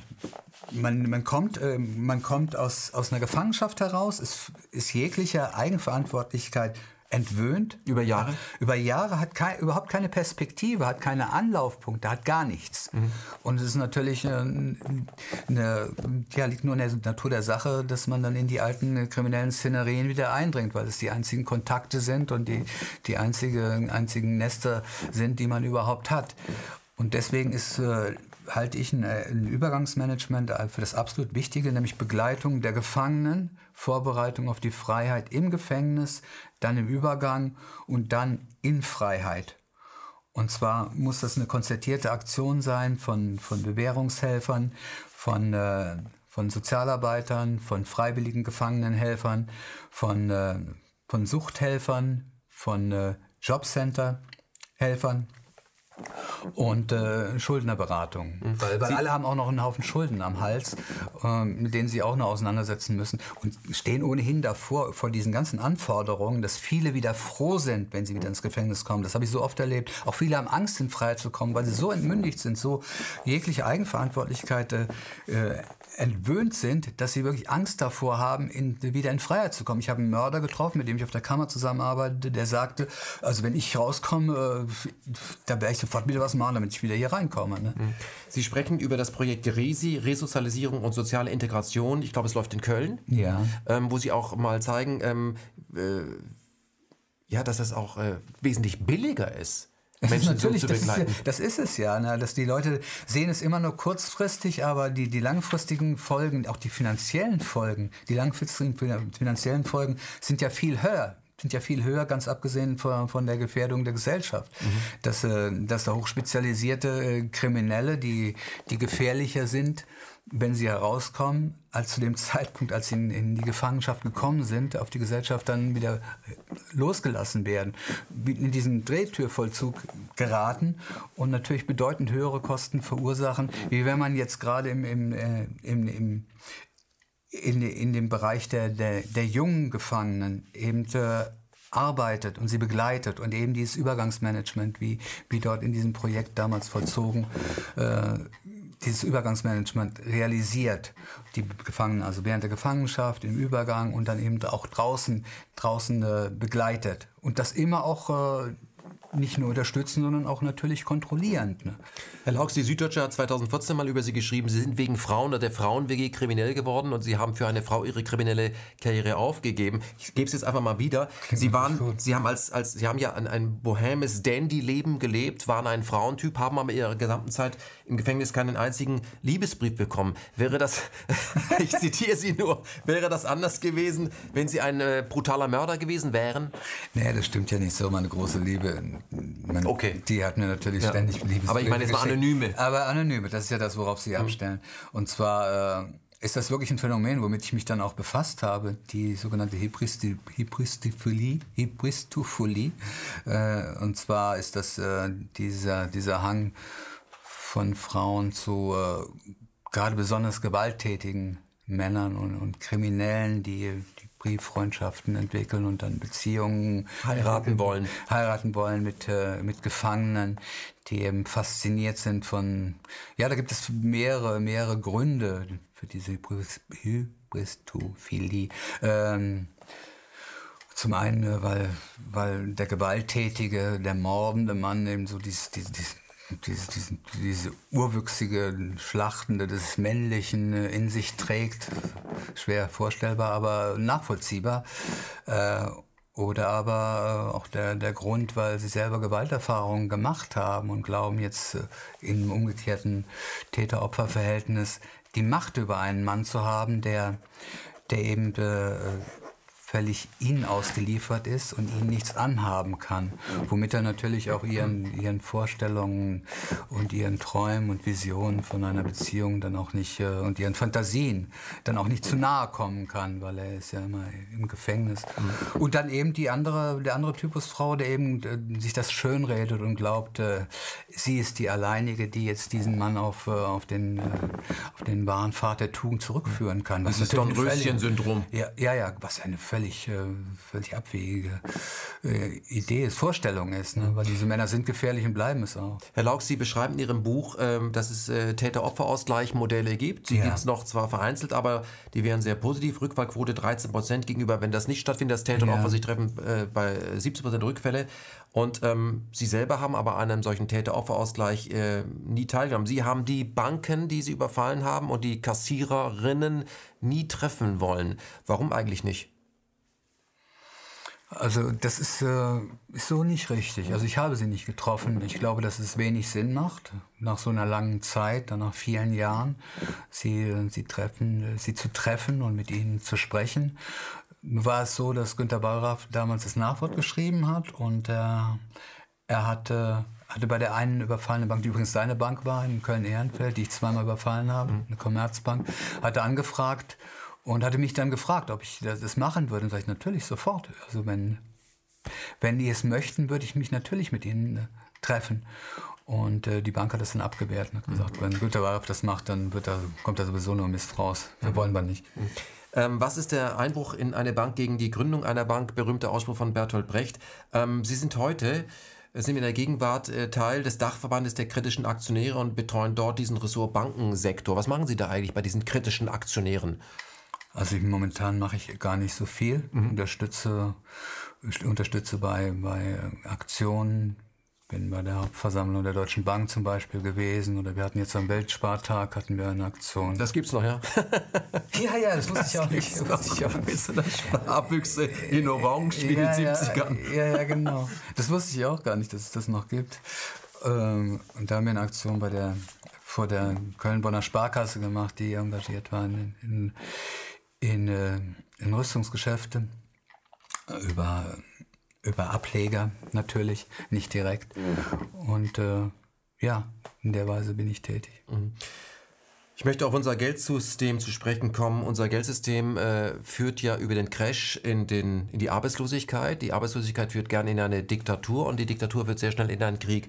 Brauchen wir Ihrer Meinung nach äh, neue Zorros, um äh, das Gröbste noch zu verhindern? Oder aber ähm, brauchen wir ein völlig anderes Geldsystem? Also ich denke mal, die, die neuen Zorros, die werden das nicht verändern können. Also die, die, die in der Weise vorgehen, wie ich das damals gemacht habe. Äh, wir brauchen ein anderes Geldsystem, wir brauchen mehr Kontrolle, wir brauchen Bankenkontrolle. Nur da sind so starke Mächte, die, die das verhindern und wir haben Regierungen, die, die eher Spielball der Banken sind, als dass sie äh, selber die Kontrolle übernehmen könnten oder auch nur wollten. In einem Interview wurden Sie gefragt, ob Sie Ihre Taten bereuen würden. Dann haben Sie erst Nein gesagt und haben das aber noch relativiert. Warum bereuen Sie das nicht? Und was ist die Rel Relativierung dahinter? Also zum einen ähm, habe ich gesagt Nein, weil äh, wem, wem sollte das helfen? Es ist geschehen und äh, ich denke, ich habe das aufgearbeitet. Es ging ja auch darum, äh, die Frage, die, die auch immer wieder gestellt wurde und die ich mir vor allen Dingen im Gefängnis gestellt habe, wie konnte es sein, dass ich eben äh, Menschen bedroht habe, wenn ich es auch nur für eine sehr kurze Zeit gemacht habe und auch auf eine sehr freundliche und ruhige und konzentrierte Weise und mit einer, mit einer ungeladenen Schreckschusswaffe, was die die Menschen natürlich nicht wussten. Die, die Frage habe ich mir natürlich gestellt, wie konnte das sein, habe mich auch mit Psychologen darüber, darüber auseinandergesetzt und äh, die haben mir gesagt, ja, sie konnten es nur deswegen machen, weil sie es verdrängt haben. Und das wäre die Antwort. Mir war das eigentlich immer zu wenig gewesen, aber ich weiß auch keine andere Antwort. Ich habe mir das natürlich mit diesem romantisierten Outlaw-Selbstbildnis, das ich entwickelt habe, äh, natürlich auch entschuldigt und schön geredet. Das ist die, die Situation also erstmal ging es mir darum, ich muss sehen, was ist da passiert, warum ist das passiert und was ist bei mir passiert und wie konnte es dahin kommen. Und äh, dann war meine Weise damit äh, umzugehen, die, dass ich eben versucht habe, gerade mit Jugendlichen zu arbeiten im Gefängnis und die davon abzuhalten, eben nicht diesen Weg zu gehen. Und ich war natürlich schon sowas wie eine Prominenz. Ich bin nie, nie auf frischer Tat ertappt worden. Dann kamen oft Jungen zu mir und fragten, sorry, wie hast du das eigentlich gemacht? Und ich ähm, bedeutet ihnen dann immer eben eine Ausbildung zu machen und die Zeit zu nutzen, das ist das Wichtigste sei, die Gefängniszeit zu nutzen, weil eine Freiheit ist es dann zu spät und hier was vorzubereiten, Ausbildungsmöglichkeiten in Anspruch zu nehmen und ein Ziel zu verfolgen. Und ich könnte ja nicht der große Zorro sein. Ich habe mich dann immer selber demontiert, weil ich glaube, dass es die beste Weise war, um ihn vor Augen zu führen, dass letztlich der kriminelle Weg der illegale Weg immer in, im Scheitern endet. Ne? Und sagt ihnen, irgendeinen Fehler muss ich ja auch gemacht haben, ansonsten würde ich nicht hier vor ihnen im Blaumann stehen. Und äh, das hat ihnen dann immer schon zu denken gegeben. Das war meine Weise, damit umzugehen. Und äh, ja, aber äh, Reue an sich, ich, ich sehe das auch sehr kritisch und bin da sehr vorsichtig, weil ich so oft gerade im Gefängnis oder auch vor Gericht bei anderen gesehen habe, Reue ist, liegt immer sehr nah, ist die sehr nah an der hässlichen Schwester der Heuchelei. Und die Heuchelei, die verabscheue ich. Und die Heuchelei habe ich so oft gesehen im Gefängnis. Durch die Heuchelei kommen die Leute früher in Freiheit. Durch die Heuchelei erreichen die, die Menschen eine, eine geringere Verurteilung. Mhm. Kommen aber auch früher zurück. Und kommen auch früher zurück, genau, das ist der Punkt, den ich auch schilder. Genau der Punkt ist, und kommen auch früher zurück, weil, weil ja nichts klar ist. Mhm. Weil ja nichts, gar nichts klar ist. Ne? Rainer Lauch, Sie haben den größten Teil Ihres Lebens gegen ein System gekämpft. Hat das System gewonnen? Nein, es hätte gewonnen, wenn ich auf den Knien liegen würde, aber das tue ich nicht. Haben Sie gewonnen? Es ist ein permanenter Kampf, da gibt es keine Sieger. Für mich habe ich gewonnen, weil, weil ich nicht besiegt worden bin, ja. Mhm. Oder würde der, der eigentliche Gewinn darin bestehen, wenn Sie diesen Kampf gar nicht mehr annehmen. Sagen so, das ist jetzt Schluss. Also solange sie im Kampf sich noch befinden, also damit beschäftigt sind, mhm. dieses Angebot oder dieses die Ecke gedrängt sein, sich fühlen durch das System, solange sie sich da noch nicht rausbefreit haben. Fühle ich mich schon lange nicht mehr. Das ist nicht mehr so. Nur wenn, Sie wissen das doch selber, es ist doch immer eine Entscheidung, was macht man? Wie, wie geht man damit um? Wenn man in die Situation kommt, wenn Sie in der U-Bahn sind und Ihr Nachbar wird angegriffen, dann können Sie einen Schwanz einziehen und, und verschwinden oder Sie, Sie schreiten ein. Das ist nichts anderes. Das ist das Leben. Das ist das Leben. Hm. Herr Laux, Entweder man stellt sich dem oder nicht. Herr Laux, eine letzte Frage an Sie. Seele auf Eis, ein Bankräuber rechnet ab. Kann ich empfehlen, das Buch? Ähm, Sie haben gesagt, Sie waren, als Sie sich äh, auf die Karriere des Bankräubers vorbereitet haben, äh, haben sie eine Schreckschusspistole gehabt. Die, die, die, zweite Patrone hatte diesen Schreckschuss drin und wenn man sich den in den Mund und abdrückt, dann ist man ja. tot. Das war immer ihre. Das wollten sie tun, falls sie auf frischer Tat von der Polizei würden sie so Schluss mhm. machen. Ähm, diese Schreckschusspistole hatten sie ja nicht in Lissabon in der Tasche, als die Kollegen der, von Interpol gesagt haben: Guten Tag, mitkommen. Hatten Sie ja, ja, das hat sich wie das Leben im Spiel. Das, das findet eben immer anders statt, als man sich das mhm. vorstellt und wie man es plant. Mhm. Und es war auch, es war auch in Lissabon zum Beispiel keine Schwierigkeit, dort zu fliehen. Ich hatte auch natürlich die, die Idee durchgespielt, äh, nach Brasilien zu gehen. Ich hatte Verbindungen. Ich bin in Lissabon untergetaucht, hätte nach Brasilien gehen können. Aber zum einen hätte es unsere unsere Liebe zerstört und deswegen war die Entscheidung klar. Nein, also ich werde es nicht machen. Ihre Freundin, ja. mit der Sie und das wäre und ich wollte auch nicht ein, ein, Leben auf der Flucht und es ist so, dass es heute in jedem Land Wege gibt, Menschen auszuliefern, auch Brasilien. Mhm. Und das wollte ich nicht. Aber die, der entscheidende Punkt war der Cheyenne. Cheyenne wollte mich auch unterstützen. Wir haben Ihre, darüber gesprochen. Ihre Freundin, ja, meine große Liebe. Mhm. Äh, mit der Sie aber nur noch befreundet sind. Wir sind Freunde, das hat sich irgendwann gewandelt. Wir haben, haben, es lange geschafft, aber eben nicht siebeneinhalb Jahre. Mhm. Und das ist auch gut so. Mhm. Und wir sind aber Freunde. Und ich sehe sie auch im, im, Sommer wieder. Wenn Sie damals eine Pistole dabei gehabt hätten, hätten Sie eigentlich. Nein, natürlich nicht. Hätten Sie ich abgedrückt? War ja mit, ich war ja mit ihr zusammen. Also das, das hat Sie daran gehindert? Ja, natürlich. Also dieser Ausweg, der Sie, den Sie sich im Kopf durchgespielt haben, der fiel der dann auch existierte gar nicht mehr. Nee. Mhm. Der existierte nicht mehr. Ich möchte mich ganz herzlich bei Ihnen für das offene Gespräch bedanken und habe am Schluss noch einen Witz. Ich habe ja einen Witz, äh, einen Bankenwitz für ja. Sie. Ach, ich habe noch einen anderen. Äh, ich habe ihn noch heute Morgen gelesen. Ein Bankräuber kommt in eine Bank und überfällt die, kriegt das Geld und sagt dann zu dem Kollegen neben ihm, haben Sie gerade gesehen, wie ich die Bank überfallen habe? Sagt er ja, wird sofort erschossen. Geht er zum zweiten, haben Sie gerade gesehen, wie ich die Bank überfallen habe? Sagt er ja, wird sofort erschossen. Fragt den dritten, sagen Sie, haben Sie gerade gesehen, wie ich die Bank überfallen? Ich nicht, aber meine Frau. Na, das ist aber. Das ist ja nicht, nicht inkorrekt ne? in unseren heutigen Tagen. so was darf man ja heute gar nicht mehr erzählen. Ne? Wir gehen heiter raus aus diesem Wir gehen heiter raus. Und trotzdem vielen so. Dank für Ihre Offenheit. Herr Laux, jetzt hätte ich es fast vergessen, aber darüber wollte ich mit Ihnen unbedingt noch sprechen. Und zwar über die sogenannten VIP-Gefangenen. Ja. Die gibt es. Sie schreiben auch drüber, Sie haben sich mächtig über diese VIP-Gefangenen aufgeregt. Ja. Was stört Sie an diesen VIP-Gefangenen? Über wen reden wir? Mittelhoff und Hönes. Hönes, was ist mit denen? Ja, also zum einen äh, erleben diese, diese VIP-Gefangenen, diese Prominenzgefangenen, wie ich sie nenne, erleben einen umschützten Luxusvollzug. Also sie kommen gar nicht in, in Berührung mit dem, was die Hölle von Gefangenschaft ausmacht, nämlich die Angst und Gewaltkultur. Das meine ich mit umschützt und Luxusvollzug, weil sie äh, Vorteile haben gegenüber normalen Gefangenen, wie wir wissen, äh, äh, mehr Besuche, dann eine, eine ja, materielle Ausstattung, die normale Gefangene nicht haben, Geldzuwendung, natürlich eine Phalanx äh, von Anwälten und auch noch äh, externe, äh, luxuriöse medizinische Betreuung, die beide Gefangene hm. erfahren Presse, haben. Die Presse ergreift für sie Partei. Und dann die Presse begreift für sie Partei, weil sie eben ja, absolute Profis als Anwälte haben, natürlich die absolute Creme, die Kampagnen starten. Und äh, bei Mittelhoff ist das Ganze augenscheinlich gewesen, was er auch in seinem Buch dann, äh, das ja eine einzige äh, selbstmitleidige Jammerballade ist, äh, schildert, dass er äh, im Gefängnis gefoltert worden wäre, was dann lanciert worden ist von den, äh, von den äh, Anwälten und dann auch von der Presse und auch von aufgeklärten Menschen auf, äh, aufgegriffen worden ist und korportiert worden ist.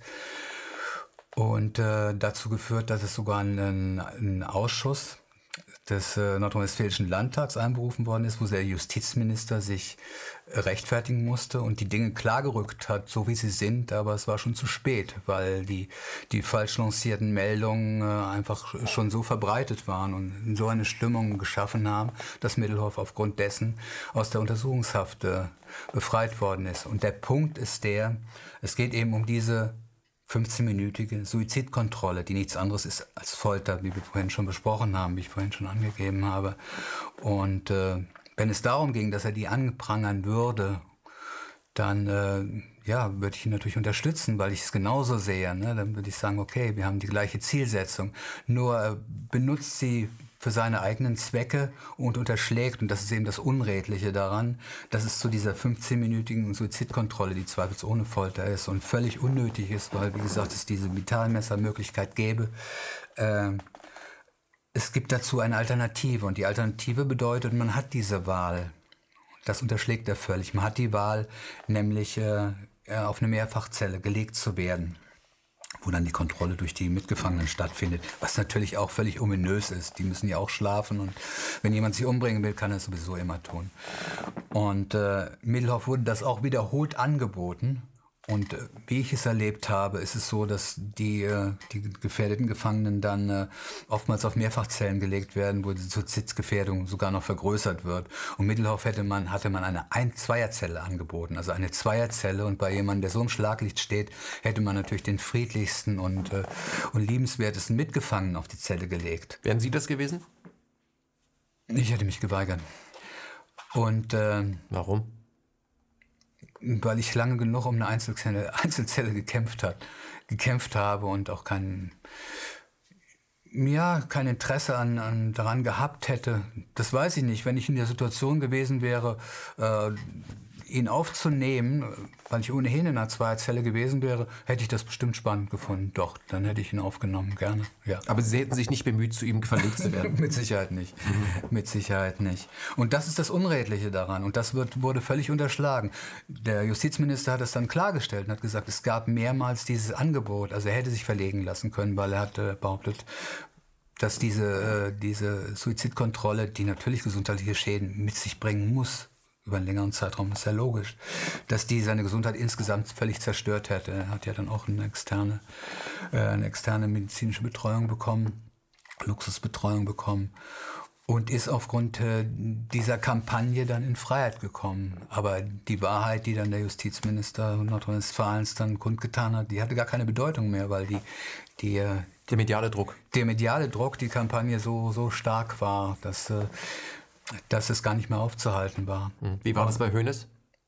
Bei Hönes war es so, dass er eine Halbstrafe bekommen hat, ebenfalls den umschützten Luxusvollzug. Und er ist ebenfalls, äh, hat er, ist er dann mit Limousinen dann äh, zu diesem äh, äh, luxusmedizinischen Ressort gefahren worden und hat sich dort behandelt, behandeln lassen und hat Zusatzbesuche von, und was sind das für Zeichen, das frage ich mich dann, was sind das für Zeichen für die Bevölkerung, für die normalen Menschen äh, vom ehemaligen äh, Ministerpräsidenten Bayerns, in einem Extrabesuch besuchen lassen, dem Herrn Stoiber.